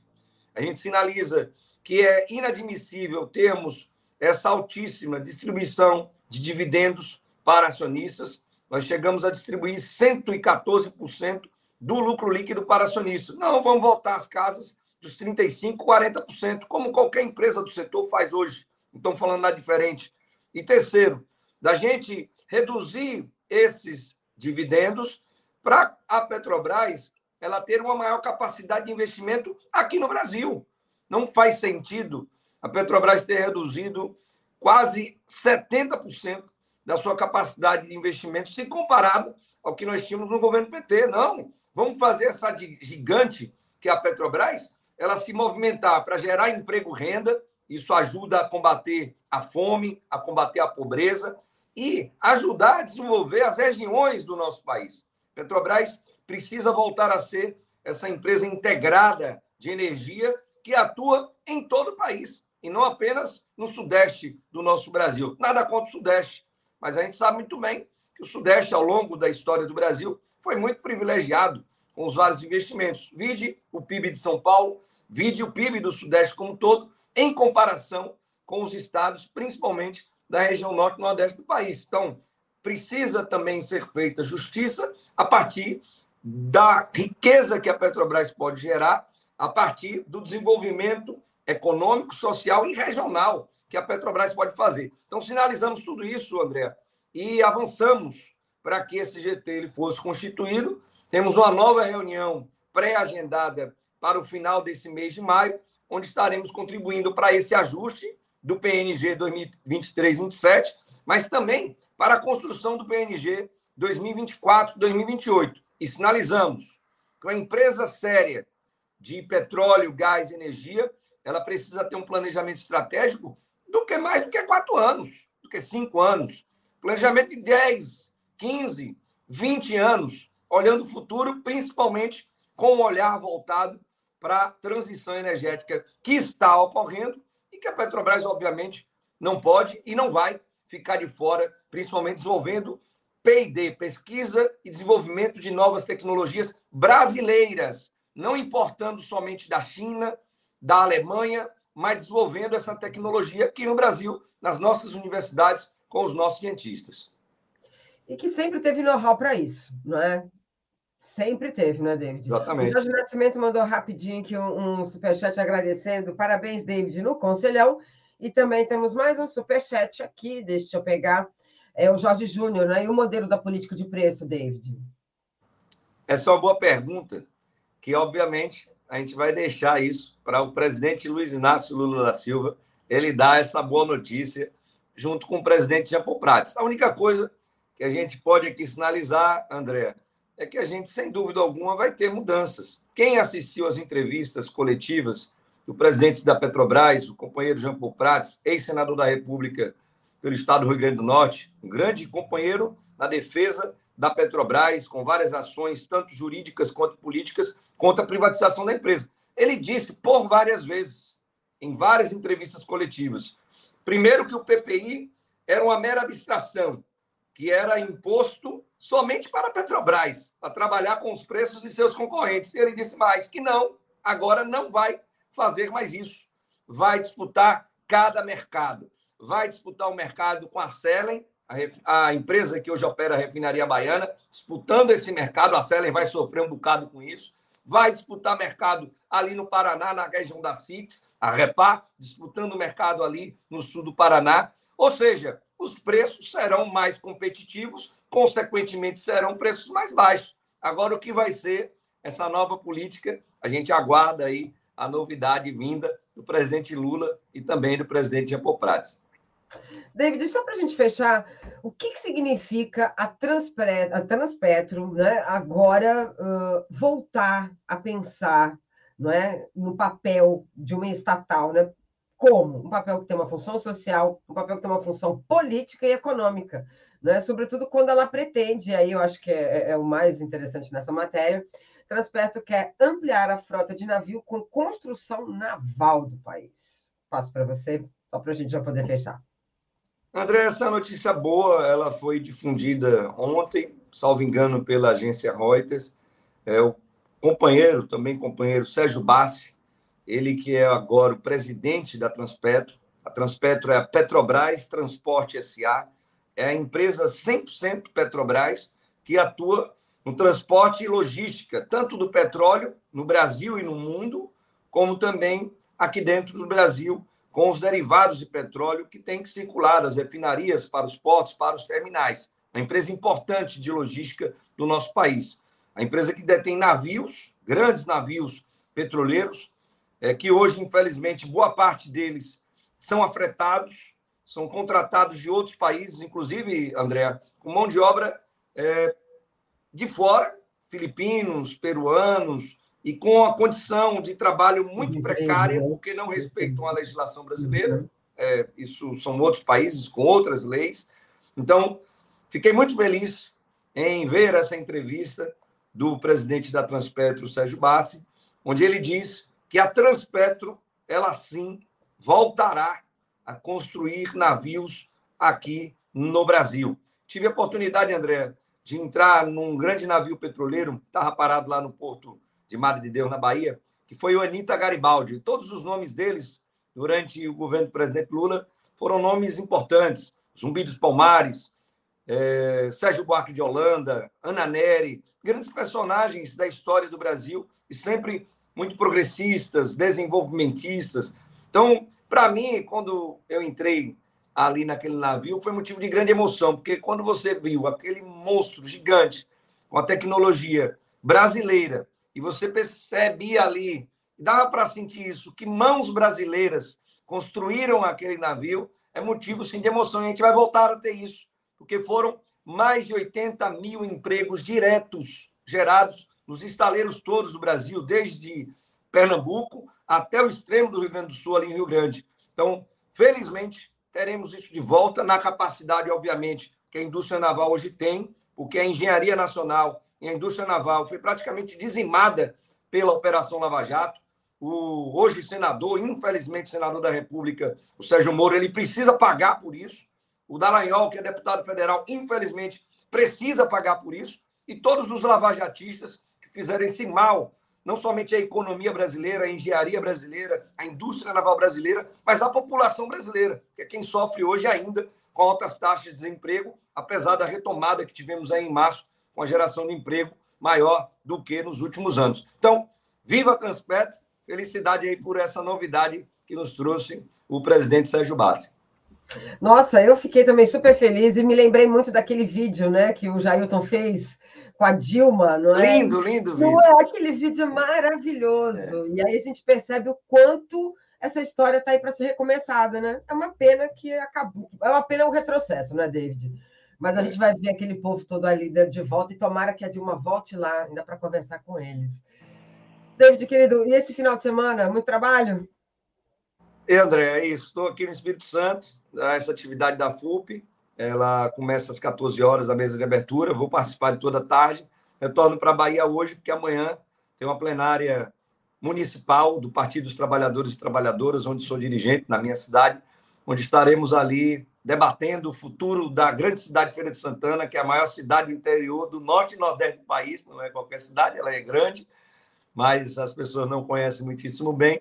E estaremos ali apostando é, no futuro, principalmente desenhando o processo eleitoral do ano que vem, que vai ser muito importante, não somente para as eleições municipais, mas principalmente para as eleições presidenciais e estaduais do ano de 2026. Um beijo no coração, bom final de semana, André. Bom final de semana obrigada, a todos. Obrigada. Depois apareça aqui em São Paulo para a gente comer água. Vamos embora. tchau. Vem assim, tchau, tchau. Muito bem, gente. Olha só, então, para recomeçar aqui, porque Tereza já está aqui com a gente, então vamos ali. Tereza Cruvinel. Comentário de Tereza Cruvinel. Bom dia, Tereza. Seja bem-vinda. Como vai? Que semana! Bom dia, Andréia. Bem-vinda a você, que mais uma vez está aqui com a gente. Um prazer sempre contracenar com você aqui no nosso Bom Dia. Ah, Bom dia, é. É Tereza, que semana, não é, minha querida? O que, que é isso? Né? Acho que é a semana mais difícil né, da vida política do Bolsonaro. Vamos fazer um balanço do que, que saiu? Difícil, é, né? Acho que ele nunca enfrentou um momento tão difícil é, porque para a vida para a vida dele como político desde que emergiu, né? Assim, porque o Bolsonaro era a vida lá no baixo clero e tal, passou 28 anos ali. Depois que virou candidato a presidente, é, nunca teve um inferno zodiacal realmente tão grande para ele e toda a família, né? Essa erosão da credibilidade do, do, do, do Bolsonaro, eu acho que essa, sim, é definitiva para sepultar a carreira dele. Olha, recuperando, né? É, que, que nós tivemos? Né, essa descoberta, essa operação da Polícia Federal, numa semana, hein? Lembrando que a semana já tinha vindo, tinha assim, assuntos de CPI, teve a votação do, do Marco Civil, a da tentativa de regulamentação das Big Techs, votação adiada, a semana já era trepidante. E aí veio na quarta-feira essa operação da Polícia Federal, essas descobertas de, que ele é, foram feitas inserções falsas de vacina para ele em Caxias, em Duque de Caxias, no Rio de Janeiro, e agora em São Paulo, né? as prisões de assessores importantes, principalmente do Mauro Cid, né? e como a gente previa, a prisão de Mauro Cid e de outros ajudantes é, de ordem ali é, abriu picadas para outras investigações. Né? Agora nós estamos vendo né, essas conversas reveladas ontem pela CNN entre o Mauro Cid e esse major Ailton, major aposentado já, né, Ailton Barros, que também foi assessor é, do Bolsonaro e que até ele chamava de segundo irmão, porque o Bolsonaro só tem um irmão, disse que esse era o segundo é, esse Major Ailton, essas conversas de golpe são tenebrosas, né? essas conversas reveladas pela CNN, em que eles falam claramente que iam, é, que estavam planejando né, uma quebra da ordem constitucional no Brasil. a gente vê hoje como nós chegamos, como nós corremos perigo de estar numa ditadura, de voltarmos para uma ditadura. Porque, e ele, o cara fala lá na, no áudio, vai ter que ser fora das quatro linhas da Constituição, vai ter que ser fora das quatro linhas, que é um jargão que o Bolsonaro usava, essa metáfora de quatro linhas, para dizer que era dentro da Constituição. Aí o cara diz, vai ter que ser fora, e pressão, sobre o comandante do Exército, né, para que o Exército entrasse no golpe. A gente deve reconhecer que o Exército vacilou muito, deixou ali os golpistas se instalar no acampamento, na porta do QG, eh, participou da pressão contra as urnas eletrônicas e tudo mais. Mas o que a gente constata é que, ao fim e ao cabo, o Exército não entrou no golpe, né? É, porque a pressão deve ter sido grande. E, e o golpe fracassou porque houve reação realmente institucional do Lula, do, dos, dos presidentes do Congresso, do Supremo e tudo mais, mas, sobretudo, porque aqueles terroristas que tomaram os três poderes, não houve uma tropa atrás deles, né, dando suporte. Mas, enfim, as conversas revelam que nós estivemos muito perto de um golpe, né? de um golpe efetivo com participação das Forças Armadas, com quartelada, né? e aí estaríamos de novo numa ditadura. É, resultado: Hoje, é, a gente está vendo um movimento, né? Qual é o movimento das últimas horas? É no sentido de dizer que o Bolsonaro não tinha nada com isso. Embora a Polícia Federal e o ministro Alexandre de Moraes estejam dizendo que é, há indicações claras de que o Bolsonaro sabia, participou daquelas operações fraudulentas. Quer dizer, participou não diretamente, mas autorizou, ou tinha conhecimento daqueles movimentos. Né? Vai lá em Caxias e insere lá que o Bolsonaro tomou uma vacina em agosto e outra em outubro. Depois vai lá no Conect SUS só em dezembro e insere essas informações. Né? Lá no Conect SUS é, é por onde se emite o certificado de vacinação que pode ser impresso ou eletrônico você pôr no seu celular, né? A gente já fez isso para embarcar para o exterior, né? Você põe ali o seu atestado de vacinação, onde estão lá os dados, quais as vacinas que você tomou. Depois apagaram aqueles registros lá em Caxias. Agora se descobriu que o Bolsonaro tomou, entre aspas, né? Porque nunca tomou, como ele mesmo sempre disse, uma vacina Janssen em São Paulo, né? Então tem uma novela aí. O Coronel Cid também atuou para obter cartões de vacinação para os seus parentes, para sua mulher, em Cabeceiras, em Goiás, né? uma operação que acabou meio desastrada, porque usaram um, um lote de vacinas que não existe, em suma, informações desencontradas e tal. Agora estão tentando jogar em cima do Coronel Cid a responsabilidade, dizendo o seguinte: olha, ele fez para a família dele e, e depois quis fazer para o presidente, com a intenção de ajudar, de uma precaução para o presidente e para dois colegas, né? Também dois outros ajudantes de ordem tomaram vacina entre aspas lá em Caxias também, lá em Duque de Caxias, né? Hoje mesmo, há pouco, eu ouvia ali é, uma entrevista é, do, de, do deputado Altineu Ramos, que é o líder do PL na Câmara, e ele dizia claramente: olha, a gente espera que o. Eu estive com o presidente Bolsonaro, dizia o Altineu, há pouco. Eu estive com o presidente Bolsonaro, ele nunca soube disso. Eu acredito piamente no que ele me disse, que não tinha razão nenhuma para falsificar atestado de vacina até porque ele nem precisava disso para entrar nos Estados Unidos, é, não precisava como chefe de Estado, mas é, poderia precisar, porque o Bolsonaro nunca dizia o dia certo que ele ia viajar para os Estados Unidos. Ele acabou indo dia 29, né, dois dias antes da posse do Lula, mas talvez ele fosse depois. Então, era conveniente, sim, para ele ter um atestado. Né? O Altineu dizia agora: Esperamos que o coronel Mauro Cid assuma a sua responsabilidade e confesse que agiu por conta própria. Né? Então, é, o Bolsonaro, como sempre, ele terceiriza as responsabilidades. Né? É, olha, eu não estava aqui, o golpe de 8 de janeiro, ah, não tem nada com isso, eu nem aqui estava. Né? É sempre assim, ele tira o corpo fora e joga alguém ao mar. As joias também. É, ele, é verdade, né? É uma, é uma tática dele sempre.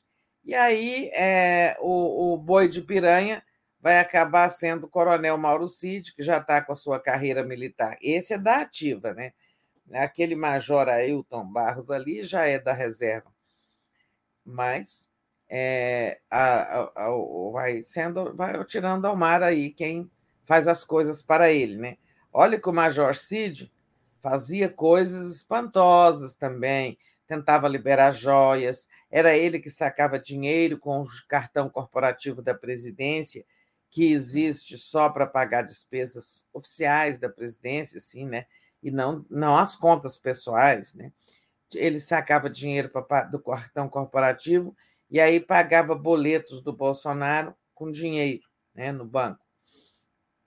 Então era é uma, um cara... grande, é, é uma grande rachadinha, né, Tereza? Ele é, é ele é rachadinha, do, ele é o, o Queiroz do governo federal, né? Exato, era, como alguém disse ontem, foi quem é, o, o Couto dizia ontem, era um Queiroz de farda. Perfeitamente. Com relação a São Paulo, hoje cedo eu também estava assistindo a Globo News e eles falavam sobre a investigação. Né? Imagina, Tereza, é, ele tomou, entre aspas, essa vacina no bairro do Peruche, em São Paulo, numa segunda-feira, num lote que nem estava ali, mas assim, segunda-feira, no bairro, num bairro da Zona Norte de São Paulo, e que ninguém sabe que ele esteve ali, é, é, é, é vexamitório, é, uma, é vexaminoso, não é mais do que isso. A Prefeitura de São Paulo registrou um boletim de ocorrência em janeiro, após mostrar esse sistema de vacinação numa fraude, né? Eles nem imaginavam o que, que era. Então, é, é muito muita ponta né, deixada ali Sim, pelo é. né? é, eles deixam muitas pegadas, né? é. né? E o Bolsonaro, ele dá muita bandeira, né? É, o Bolsonaro ele é aquilo que a gente chama bandeiroso, a pessoa que vai deixando, é, ela mesma vai deixando coisas pelo caminho. Por que, que ele tinha que colocar um sigilo de 100 anos sobre o cartão de vacinação dele? Foi isso que chamou a atenção da CGU, né? E, e o Lula da campanha já dizia: vou tirar é, a, o sigilo de, que ele botou sobre todos tantos documentos, né? Porque o Bolsonaro, qualquer coisa, ele punha sigilo de 50 anos, 100 anos. Isso é que chamou atenção. Talvez se ele não tivesse colocado esse sigilo de 100 anos, a CGU não teria ido atrás de ver o que, que havia nesse, nesse sigilo, né? E por que esse sigilo? E, e não teria, ao encontrar irregularidades, encaminhado para a Polícia Federal. Né? É, ele faz, ele fala sempre coisas assim faz. Teve uma outra coisa que ele sempre deixou pegadas. É, esses dias eu estava enumerando algumas, mas já me esqueci. Ele mesmo falava as coisas, né? Ele errou demais, né?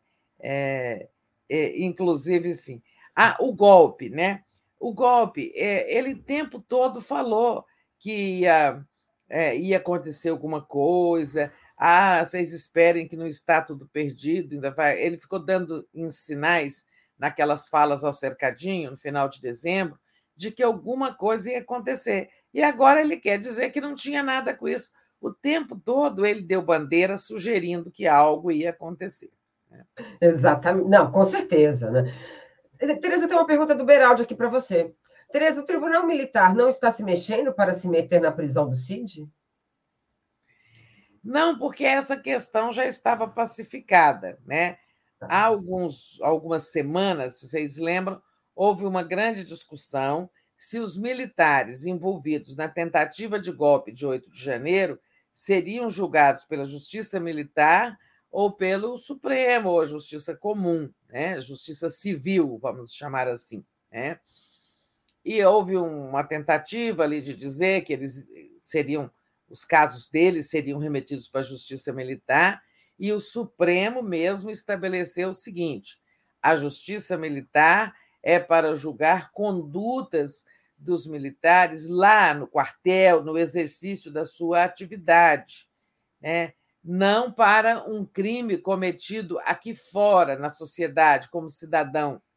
Então, os, to, os militares envolvidos na tentativa de golpe serão julgados pelo Supremo, aí juntamente com esses é, tantos que já estão virando réus, né? Já viraram réus 100, depois 200 e agora estão sendo, está sendo julgado o caso de mais 250. Ou seja, vamos ter até segunda-feira 550 réus do caso de 8 de outubro, é, de 8 de janeiro. E, e inclusive militares, seja da, da ativa ou da reserva, que tenham participado daquilo. E o mesmo vale para esse é, para esse inquérito novo, né? É, não vão ser julgados. Isso não foi um, um, um, um não foram episódios acontecidos na, no exercício da atividade militar. Ah, tem essa da Bia aqui. Leia aí, comenta. Aí. vou pegar aqui, ó. A Biaquices e suas pérolas. Mentir não é crime. É demais, né? Esse povo é, se Mentir todo mundo mente, né? É, isso ela estava falando a propósito de fake news, eu acho, é, né? o é. discurso que ela fez ontem. Mas, em suma, o balanço é esse. O que é que nós precisamos saber? Né? Ainda faltam coisas a saber. Tem muitas coisas não respondidas. O Bolsonaro não usou... Hum. Desculpa, pode falar. Não, fala a sua dúvida. Porque Não, a, a minha dúvida é a seguinte, porque estão todos presos. Né? Hoje você tem os aliados ali, né? as pessoas que estavam ali, os homens bombas do Bolsonaro. Né? O Torres está preso, o Cid está preso, o Major Hamilton Barro também está preso. Né? Aquelas figuras que estavam, né? o Max Guilherme, que também era ligado à segurança do, do, do Bolsonaro, é. lá ainda, né? Na, na, lá na, na, na, facada. Quer dizer, você vê que tinha um grupo ali é, que fazia parte mesmo de um esquema. Né? E agora o STF né, coloca o, o, Daniel Silveira tirando ali aquela, não é, aquele foi horrível, indulto, né? indulto. Né? Eu queria que você me falasse um pouco sobre essa turminha dele que realmente, olha, tá um inferno astral para o Bolsonaro. Não sei se está na época dele fazer aniversário, mas o inferno astral já está rolando. É verdade. Olha só, o é, que está faltando responder, né, a, nessa questão? Há uma, há uma indagação aí muito grande. Já a gente fala desses, dessa turma aí é, falta saber se o Bolsonaro entrou nos Estados Unidos usando esses, esse, esse atestado falso. Ele não precisava, né? Eu, eu acho que ele não usou. Né? A filha, ele disse que apresentou lá na imigração americana um atestado médico de que ela alérgica, não podia tomar vacina por razões médicas. Não sabemos se isso é verdade ou se a filha usou o atestado falso. Né? É, e aqueles outros que entraram com ele, né, são assessores que ele, como ex-presidente, tem direito, é, e, mas ficaram lá. Eu até falei muito aqui no Bom Dia sobre como ficou caro para o Brasil aquela, aquelas férias prolongadas, autoexiladas do Bolsonaro nos Estados Unidos, porque o, o governo ficou pagando diárias em dólar daqueles é, é, funcionários, que, assessores que estavam com ele. Né? Mas quem usou os atestados falsos na imigração americana? O deputado André Janones ontem escreveu, oficiou a embaixada dos Estados Unidos perguntando isso, né? Essa questão precisa ser respondida, até porque ela vai gerar, é, ela vai gerar algumas consequências criminais nos Estados Unidos, né? É, já foi pedido o cancelamento dos vistos americanos de toda essa gente né, pela deputada Erika Hilton, que também pediu lá na Embaixada Americana. Em suma, tem essas perguntas aí que não estão respondidas. E a grande questão: Bolsonaro sabia ou não sabia? Eu acho que ela vai ficar sem respostas. Né? Se, o, se o, o, o Mauro Cid assumir a culpa e vai dizer que agiu por conta própria, que o Bolsonaro não sabia disso, vai ser muito difícil. Eu não sei que provas a Polícia Federal tem, né? que eles vão conseguir no celular, nos e-mails, né? tem muita coisa sendo investigada. Mas é, pode ser que eles montem um, um jeito de dizer que o Bolsonaro nunca soube. Como ele vai dizer que não tinha nada a ver com o golpe de 8 de janeiro, né? com tantas coisas que ele não teve nada a ver. Também, daqui a pouco, é, já, é, ele tentou dizer que não teve nada a ver com as joias, embora já, teve, já esteja provado que ele mandou, que ele deu ordens para que as pessoas tentassem recuperar aquele lote lá né, na Receita Federal. Agora, a turma, né, realmente era um presidente que se relacionava, que punha no seu entorno pessoas muito mal qualificadas, né? Impressionante. É, que essas pessoas assim que estavam no entorno dele. É, eu achei muita coincidência o fato de que o Major Ailton Barros é, disse que sabe quem mandou matar Marielle, sabe a coisa toda, só que ele falou lá um palavrão, sabe a coisa toda. E ele teria dito né, ao, a interlocutores que foi um ex-deputado federal. Né? Um ex-deputado federal que não está mais na Câmara, e que, mas que foi um deputado federal muito importante. Olha, por coincidência, um ex-deputado federal né, que até quebrou a placa de rua com o nome de Marielle, num sinal de que ele tinha muito ódio dela, né? Daniel Silveira foi indultado pelo Bolsonaro. Né? Bolsonaro fez de tudo para indultar, para, para que ele não fosse preso, e ele recebeu um indulto presidencial, um indulto muito atípico, né? e que, por não responder assim o que está estabelecido para ser indultado, o Supremo agora está formando a maioria, parece até que já formou, maioria de votos, para anular aquele indulto. É, eu estou achando meio coincidência o fato do Supremo estar tá mexendo com isso agora, sabe? Eu não estou dizendo que Daniel Silveira mandou matar Marielle, mas estou apontando uma coincidência.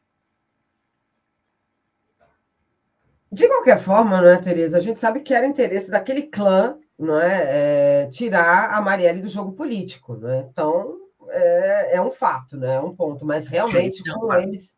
Né? Como, ele, como aquela turminha né? se encontra, no, se encontra né? no, no, entre aspas, né? no crime, né? como é que pode? Né? No crime, exato. É incrível, né? Então, Bom, é, é isso. É, agora a gente tem na, na prisão o, isso. o Anderson, né? é, e esse Mauro Cid, os ajudantes de ordem. Eu não sei, porque a ordem de prisão era para seis ajudantes de ordens. A gente só está ouvindo falar de dois, né? É, desse Max Guilherme e desse Major Ailton Barros. Eu não sei se tem outros, outros presos, até vou verificar hoje se tem mais gente presa, né? é, assim, além desses dois. E o Anderson Torres. Vai ficando parecendo é, que o Anderson Torres era o homem para as questões institucionais, inclusive para o golpe, né? E que o Mauro Cid era o fazedor de maldades, assim, sabe, dos crimes, esses crimes mais vagabundos, né? Falsificar, tirar dinheiro do cartão corporativo, liberar joias irregulares eh, presas na Receita. Parece que é assim, que o Major Cid era o pau para toda obra ruim, né? É, mas obras do interesse pessoal, né? E, o, o, e que o homem do golpe mesmo era o Anderson Torres, né? É, o fato é que tudo combina com a minuta do golpe. É. Pois é, Tereza, é isso que eu ia falar, porque quando o Anderson Torres falou assim: olha, mas eu recebia tantos, tantos pedidos de golpe, então acho que dezembro foi um dezembro fervendo, né? Porque olha, o que não faltou foi pedido de golpe. E mais, não é, Tereza? Essas pessoas, porque o Mauro Cid, o Max Guilherme e o, o Barros, eles viajaram com o Bolsonaro, não é? Para a Flórida. É. Né? Então você vê é isso que... que eu falava, estão lá né? ganhando é. diárias em dólar e é. foram três meses, né? Não foi uma semana, né? Isso Pessoal, Gilberto Corvinal mandou um superchat. Bom dia. Bia Kisses e Carlos Zambelli votaram pela, contra a igualdade de salários entre homens e mulheres. Propõe Beleza. jogadores de 60%. Eu acredito, viu, Tereza, que a Carla nem precisava de salário, né? Porque ela faz uma vaquinha né, na, na, nas redes, diz que é para pagar ali os processos, mas viaja, né? Vai embora, some. é demais, né? É demais. Pois é, Tereza, mas para a gente continuar, como é que você vê? Porque isso, né? semana pegou, bombou, mas o Bolsonaro, eu acho que teve, acho que a pior semana para ele também com relação aos danos digitais, né? Ele nunca eu acho que o bolsonarismo ali está meio ainda atordoado, né? Como é que. Até porque a, a, própria pesquisa Quest mostrou isso, né? Eles mostram, é, eles ficaram muito atordoados. Os do Congresso ficaram muito com o rabo entre as pernas. É. Nas redes sociais, eles baixaram bastante a bola, né? E a pesquisa Quest mostrou isso. Olha, 81% das é, interações foram negativas, né? É, das manifestações nas redes sociais. Foi, foram 464 mil menções a esse assunto, batendo de longe, por exemplo, as menções ao caso das joias, que foram 295 mil, a daquela coisa, aquela, aquela ação do governo que acabou é, revogada de taxar as importações daquelas lojas, daqueles sites chineses, né? Ali uhum. deu 280 mil menções, né? foram 400 e foram 26 milhões e meio de interações, né? As interações é quando a pessoa, mesmo não tendo, fazendo comentário, ela interage ali, ela acessa aquela, aquele comentário, né? Uhum. Então foi muita, é, né? muita é, a repercussão muito grande do assunto e 81% dos comentários foram negativos. Isso aí foi uma, um marco, uma, um momento assim em que o bolsonarismo levou um tombo nas redes sociais. Eles que são sempre ativos, quase sempre levam a melhor. É sabido que eles têm uma posição melhor digital do que o campo do Lula, o campo da esquerda, né? Mas levaram um tombo, levaram um levaram grande tombo, né? É. Segundo a Quest. Bom, a Esther deu uma bronca aqui para mim e falou: Andréia, por favor, deixa a Tereza falar. Se me desculpa, Tereza, se eu estiver te interrompendo, se eu estiver você me perdoe. Não, Muito não interrompeu, não. Vamos em frente. Vamos embora, então. Pois é, Tereza, e é, é, a gente fica realmente é, atento. Agora, um pouco antes de você entrar, o Lula esteve aqui com a gente e ele falou que, inclusive, essa demanda pode mudar até a, a composição ou a própria CPI Há CPIs que poderão vir a surgir, não é? Porque as redes ficaram ali bem assustadas com essa, né, com essa avalanche é. de notícias, não é? Mas é, eu não sei o que, é que vai ser das CPIs. O, Lula, Lula que você está falando é o Costa Pinto. O nosso né? Lula, é, é, o nosso Lula aqui, da TV. O é. nosso. É, então, é, eu acho que a CPI, a do golpe de janeiro, é, de 8 de janeiro, como eles não conseguiram até, on, até ontem, eles não haviam conseguido, Quer dizer, ontem eles nem tentaram. A CPI subiu no telhado, porque eles, eles estavam o quê? Tentando um acordo ali para escolher quem era relator e presidente da CPI de 8 de janeiro. Aí depois houve um atropelo, porque houve a votação das fake news e em seguida esse assunto. Ah, ninguém cuidou mais da CPI. Agora estão surgindo revelações novas que não são boas para os bolsonaristas de repente essa CPI pode até realmente não acontecer, porque ela, ela vai, se ela ganhar uma, se ela ganhar impulso com as novas revelações, ela vai soterrar os bolsonaristas. Eles vão se arrepender de por que começaram a mexer com ela, né? Agora pode surgir uma CPI do cartão de, desse assunto de vacina. É, eu não sei. Eu acho que o Congresso tem coisas tão importantes para fazer, né, para votar, tem agendas econômicas muito importantes, como marco fiscal e reforma tributária. É, agora, se vou virar. Se começar a criar uma CPI para cada lambança do Bolsonaro, daqui a pouco o Congresso não trabalha, né? Verdade, você não tem, não tem, não tem a menor condição de ter um, uma produção efetiva né, pelo Congresso. E agora nós já temos na Câmara ó, CPI da MST, é CPI falar, né? Americanas, a CPMI mista, que é com deputados e senadores do 8 de janeiro, Se vier mais uma aí, nossa, as pessoas só vão trabalhar em CPI. Mas é. vamos ver que é, agora tem que esperar decantar um pouco, semana que vem, ver como é que ficam esses assuntos.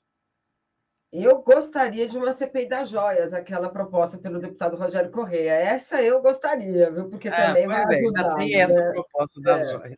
Essa vai ajudar a deixar cada vez mais né, a, a, a, saúde mental do Bolsonaro bem afetada, né? Bem afetada mesmo. Muito bem. Olha só, eu agradeço a todas as pessoas que estão aqui, só pedindo para vocês compartilharem a live, deixar um like, se possível, tornar membro do canal brasil247.com.br apoio ou Pix. A chave do Pix é pix.brasil247.com.br. Quem estiver no Facebook, venham para cá e se inscrevam aqui no canal. E vamos continuar, né, Tereza? Tereza, Lula viajou, né? Lula agora está, já chegou em Londres. Eu queria comentar um pouquinho com você, vamos pegar aqui.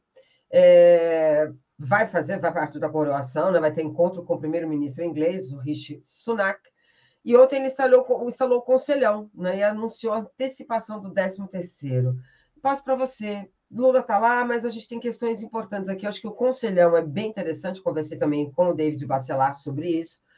E eu queria que você me falasse um pouquinho sobre ele e depois sobre a viagem de Lula a Londres. Então, é... lá no Conselhão, fui lá é, assistir aquela cerimônia. É, conselhar uma coisa importante, que reúne empresários, é, movimentos sociais, agentes, agentes sociais em geral, para, digamos, ser um conselho de assessoramento e participação com vistas ao desenvolvimento sustentável do país. Né? Eu achei interessante que eu vi discursos das elites, né, assim, muito, muito, digamos, de boa vontade com o governo, como o próprio do, do banqueiro Trabuco, ou como é, a Rubens Ometo, né, que é um importante empresário do setor produtivo, industrial, pessoas dizendo: olha, precisamos crescer, precisamos largar para trás esse modelo de desenvolvimento que concentra renda e produz desigualdade, que estamos aqui para ajudar o governo. Sabemos que tem o marco fiscal ainda vai ser votado, mas, é, em suma, criticar os juros, o Lula também criticou. Eu achei assim é, um ambiente bom, sabe, um ambiente construtivo, embora o presidente, o governo estejam enfrentando aí uma, uma um mal-estar né, grande com o agronegócio. Mas a economia brasileira não é feita só do agronegócio. Eu achei muito assim boa a postura de outros agentes econômicos que estavam lá. Detalhe, né? O Lula, na véspera, tinha sofrido uma derrota no Congresso, aquela derrota do. Eles, eles é, suspenderam, através de um PDL, projeto de decreto legislativo, que é como se fosse uma medida provisória do Congresso, anularam trechos de decretos do Lula sobre o marco do saneamento. É, e aí, o Lula lá agradecendo Padilha, sentado ao lado dele, o ministro Alexandre Padilha, dizendo: olha, Padilha articulou muito bem aqui a composição do conselho, são duzentos e tantos integrantes, né? É, e está muito representativo e tal. Se ele fosse tão competente na articulação lá na Câmara, é, isso resolvia metade dos meus problemas. Ou seja, ele criticou de público o ministro, é, dizendo que a coordenação na Câmara não está boa, embora elogiando a composição ali do Conselho. Né? E as notícias são de que o presidente, eu sempre falei disso aqui, que o presidente não estava colocando e aplicando a sua grande capacidade de articulação política né, em favor da construção de sua base. Até porque o governo foi atropelado por um monte de fatos no início, crise humanitária no MAME, tentativa de golpe, atrasos e tal, e o Lula começou também a fazer a sua agenda internacional. E, com isso, ele deixou muito é, a cargo do ministro Padilha e dos líderes né, a montagem da base parlamentar. O governo optou por um método, que é o velho método de participação no governo, né, de entrega de ministérios. Parece que esse método não interessa mais aos, ao Congresso. Né? É, tanto que você, a gente viu nessa votação aí, que derrubou decretos do marco de saneamento, partidos como MDB, PSD, União Brasil, que tem, todos têm ministérios, né, é, votaram em peso contra o governo. Né? O que, que houve? Né? O Lula está fazendo uma articulação política que vem, que é o modelo dos governos do passado dele, né? e que foram os modelos da Dilma. Do Temer para cá, o Congresso mudou de tática. Né? Esse negócio de ter ministro acaba não interessando para eles. Veio tal orçamento secreto. Se a gente prestar atenção, o governo Bolsonaro aprovava o que queria no Congresso, tinha base. Mas essa base não necessariamente tinha ministérios. Era muito pequena a participação do Congresso no ministério do Bolsonaro. Era de contar nos dedos de uma mão, sabe? Porque os ministros dele, a maioria não tinha partido. É Paulo Guedes, é Damares, é Ricardo Salles. Ali tinha uma Tereza Cristina, da Agricultura, sim, que era uma política mas se você ia folhando, muitos militares, né? Você não tinha gente partidária.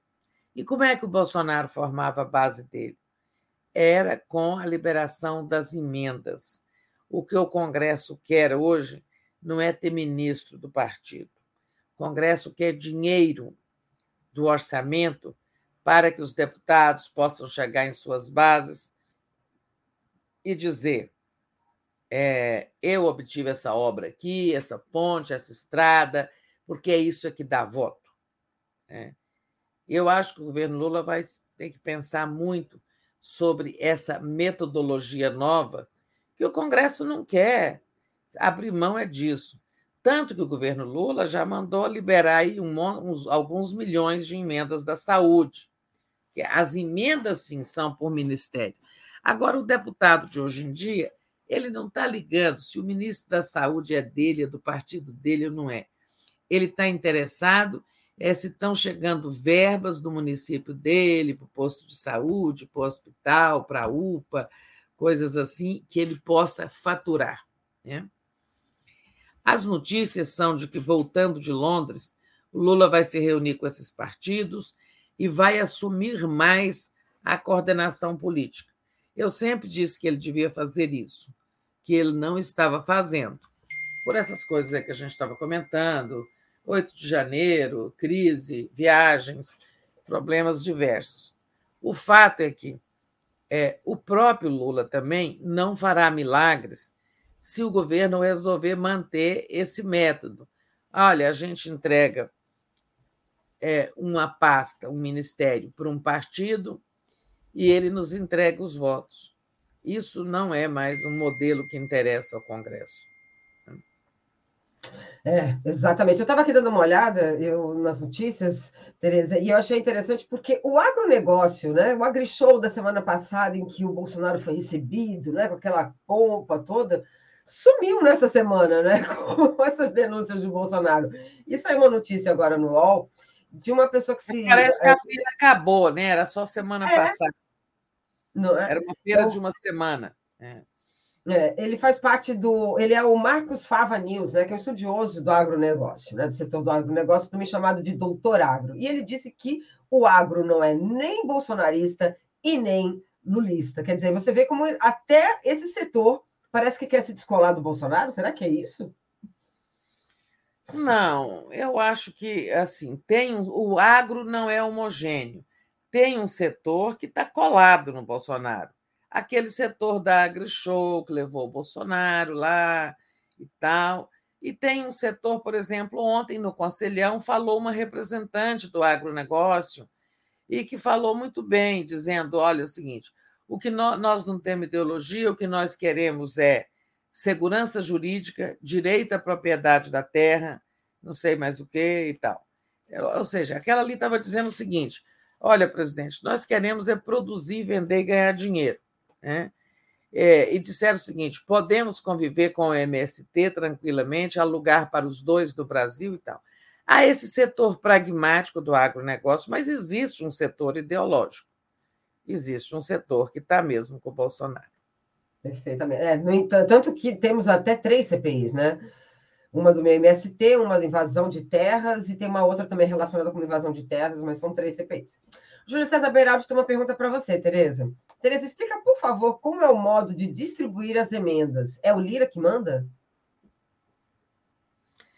Era o seguinte: é, no Bolsonaro, sob o Bolsonaro, os presidentes da Câmara e do Senado tinham um papel né, de serem é, os, digamos, mediadores da distribuição dessas emendas, porque elas estavam secretas, né? É, não aparecia o nome do deputado, né? Por isso a gente chamava de orçamento secreto, mas eram as emendas de relator. Então o Lira chamava os deputados, ele era o fiador da base do Bolsonaro. Ele chegava ali e negociava até partido por partido. Vem cá, você vai levar quais são suas demandas? Ah, a ponte tal, a verba tal, a estrada tal, tal e tal. Aí o Lira chamava o relator do orçamento, falava: bota aí para o deputado fulano de tal. Isso, isso, mas ficava em nome do relator, né? Mas o Lira tinha a planilha dele. Né? É, e assim, cada partido, os deputados da base do Bolsonaro, e o Lira até dava algumas para a oposição também, para a própria esquerda. A esquerda também fez algumas emendas secretas ali. Né? Gente que gostava, que o Bolsonaro. É, o, o Lira tem relação, tem uma boa relação com algumas pessoas da esquerda. Né? E, e assim funcionava. É, essas emendas de relator eram de liberação obrigatória, né? lá na Codevasf, no Ministério da Saúde, no Ministério dos Transportes, sei lá, onde fosse. Tá? E, então, era assim que funcionava. Né? Acabou-se com, com o segredo né, do orçamento. As emendas ficam em nome dos parlamentares, o relator tem as emendas dele, mas não tem mais isso.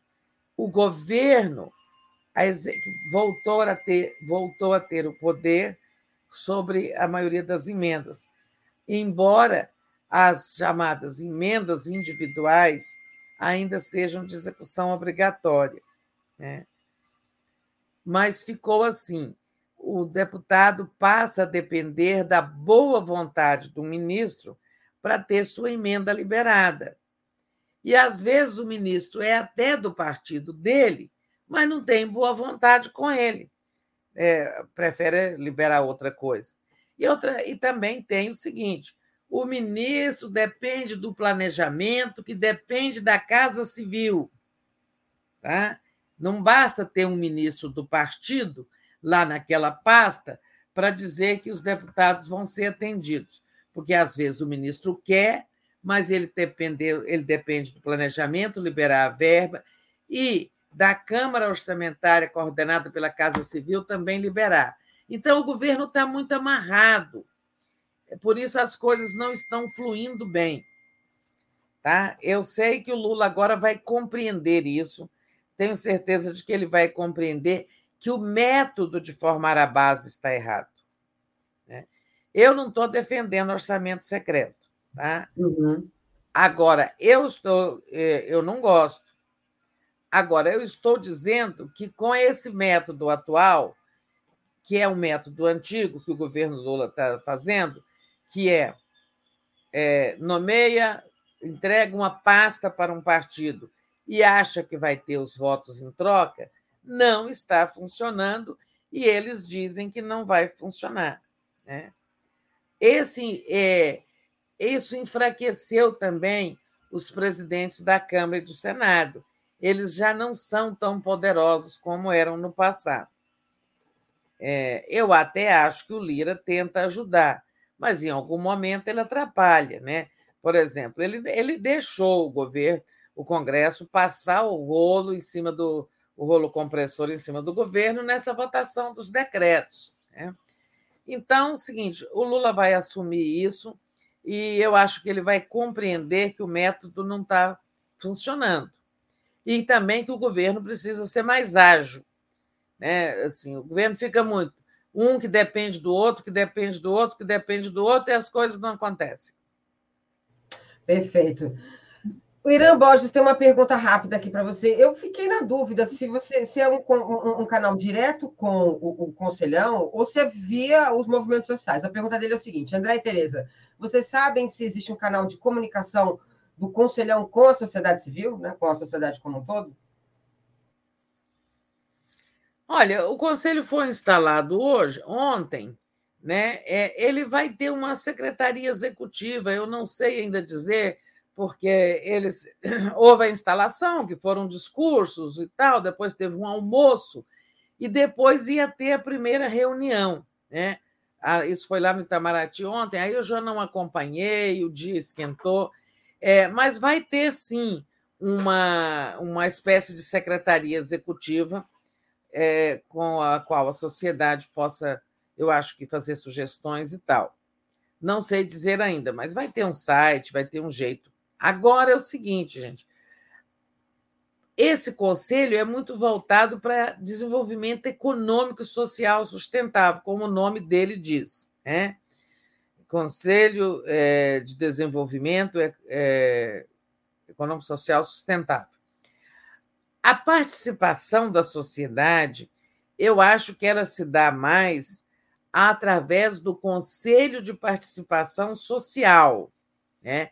Que é composto pelos movimentos sociais e que tem como gestor, coordenador ali, o ministro Márcio Macedo, da Secretaria-Geral da Presidência. Tá? Se a gente faz uma golgada aqui rápida, ó, Conselho de Participação Social, é, esse eu acho que já tem é, uma secretaria executiva ou coisa parecida. Ó, é, esse fica lá, na, como eu disse, na Secretaria-Geral da, da Presidência, é, estrutura do Conselho. E esse conselho tem a secretaria executiva, tem o plenário e tem a coordenação colegiada.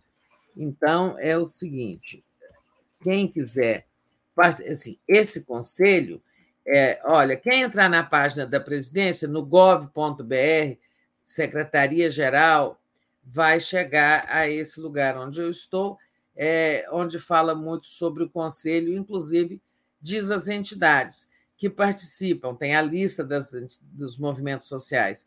Acho que aí uma sugestão pode ser levada tanto através de um movimento social, né, que é integrante do conselho, como também através da secretaria executiva, né? É, olha, é um número enorme. É, também são, ó, são representantes, né? Você vai ver lá, fulano, representante da coalizão de periferias e favelas, é, por aí, Observatório do Clima, entidades ambientais, é, etc. É, tem um número bem grande, são 67, 68 entidades. Né? Existe uma coordenação executiva composta por oito pessoas. Mas, em suma, entrando lá na, na presidência, né, gov.br, Secretaria-Geral, uhum. você chega é, qualquer pessoa obtém lá mais informações sobre o Conselho de Participação Social. Porque o conselho, esse conselhão de ontem, que tem os empresários, tem banqueiro, uhum, é, é. Tal, é, ele é um conselho mais voltado para a economia, digamos assim. Perfeitamente. Estamos no finalzinho do nosso programa. Tem uma pergunta rápida para você responder. Lira tá, o, o, Padilha, acho que foi o Beraldi que perguntou. O Padilha está uh, tá queimado no, com o Lula ou não? Só foi uma chamadinha ali, uma bronca rápida? Como é que você vê? Não, eu acho que o Lula dá essas estocadas no ministros porque ele precisa dar uma satisfação para algum, alguns cobradores, entende? Ele gosta muito do Padilha, o Padilha está trabalhando muito também. Não é esse problema com o Congresso não é incompetência nem do Padilha, nem do líder José Guimarães. Isso é um problema do nosso sistema político. Sabe, esse Congresso cresce, ganhou muito poder, vem ganhando muito poder crescentemente, né? É disputa de poder entre os poderes. E o Congresso não quer se contentar com isso, o negócio de ter ministério. O modelo que eu estou chamando, o método de formação da base, não corresponde ao atual estágio de concentração de poder no Congresso. Ele, sabe, é como o seguinte: né? Você comeu um prato cheio e agora não vai se contentar com um sanduichinho, sabe? Entendi. Como é, né? E é, é a melhor explicação possível, Tereza, exatamente. Rafael Eduardo Monteiro da Silva, muito obrigada pelo seu superchat. Lula tem que jogar o orçamento nas mãos do Lira e criar um sistema eficiente de transparência junto ao TCU e Judiciário. Tereza, querida, eu passo para você se despedir. Eu também acho que vai ser por aí, sabe? Ele vai precisar do Lira, só que vai ter que fazer com transparência e não igual o Bolsonaro fazia. Perfeito. Tereza, então passo para você se despedir do nosso pessoal. Já estamos aqui no finalzinho do nosso bom dia de sexta-feira. Andréia, foi ótimo estar com você aí na ancoragem. Obrigada, obrigada pelo seu carinho, obrigada a todos da comunidade. Bom fim de semana. Tchau, tchau. Eu que agradeço, eu que agradeço sempre a sua confiança. Bom, gente, e eu agradeço também a todas as pessoas que ficaram com a gente aqui até agora. E já convido para continuar com a programação da TV 247. Agora, às 10 horas, veias abertas. Qual será o futuro da Argentina? Às 11, giro das 11, Bolsonaro acusava fraude nas eleições, enquanto fraudava vacinação e planejava golpe. Às 13 horas, programa de travesti Corpos Livres, por Idelgar Angel. 14 horas, Tríptico, uma outra história americana. 15 horas, Atushi, entrevista Rui Costa Pimenta. 16 horas, a Semana no Mundo, porque os inimigos da Rússia querem assassinar Putin. Às 17 horas, as destaques da semana com Camila França. 17h30, Léo ao Quadrado. 18h30, Boa Noite 247. Às 22 horas, o dia 20 minutos. E às 23 horas, a live do Conde. Eu agradeço todas as pessoas que ficaram comigo até agora. E bom final de semana. Tereza, bom final de semana para você e até semana que vem. Beijo, até. pessoal. Tchau, tchau. Tchau, tchau.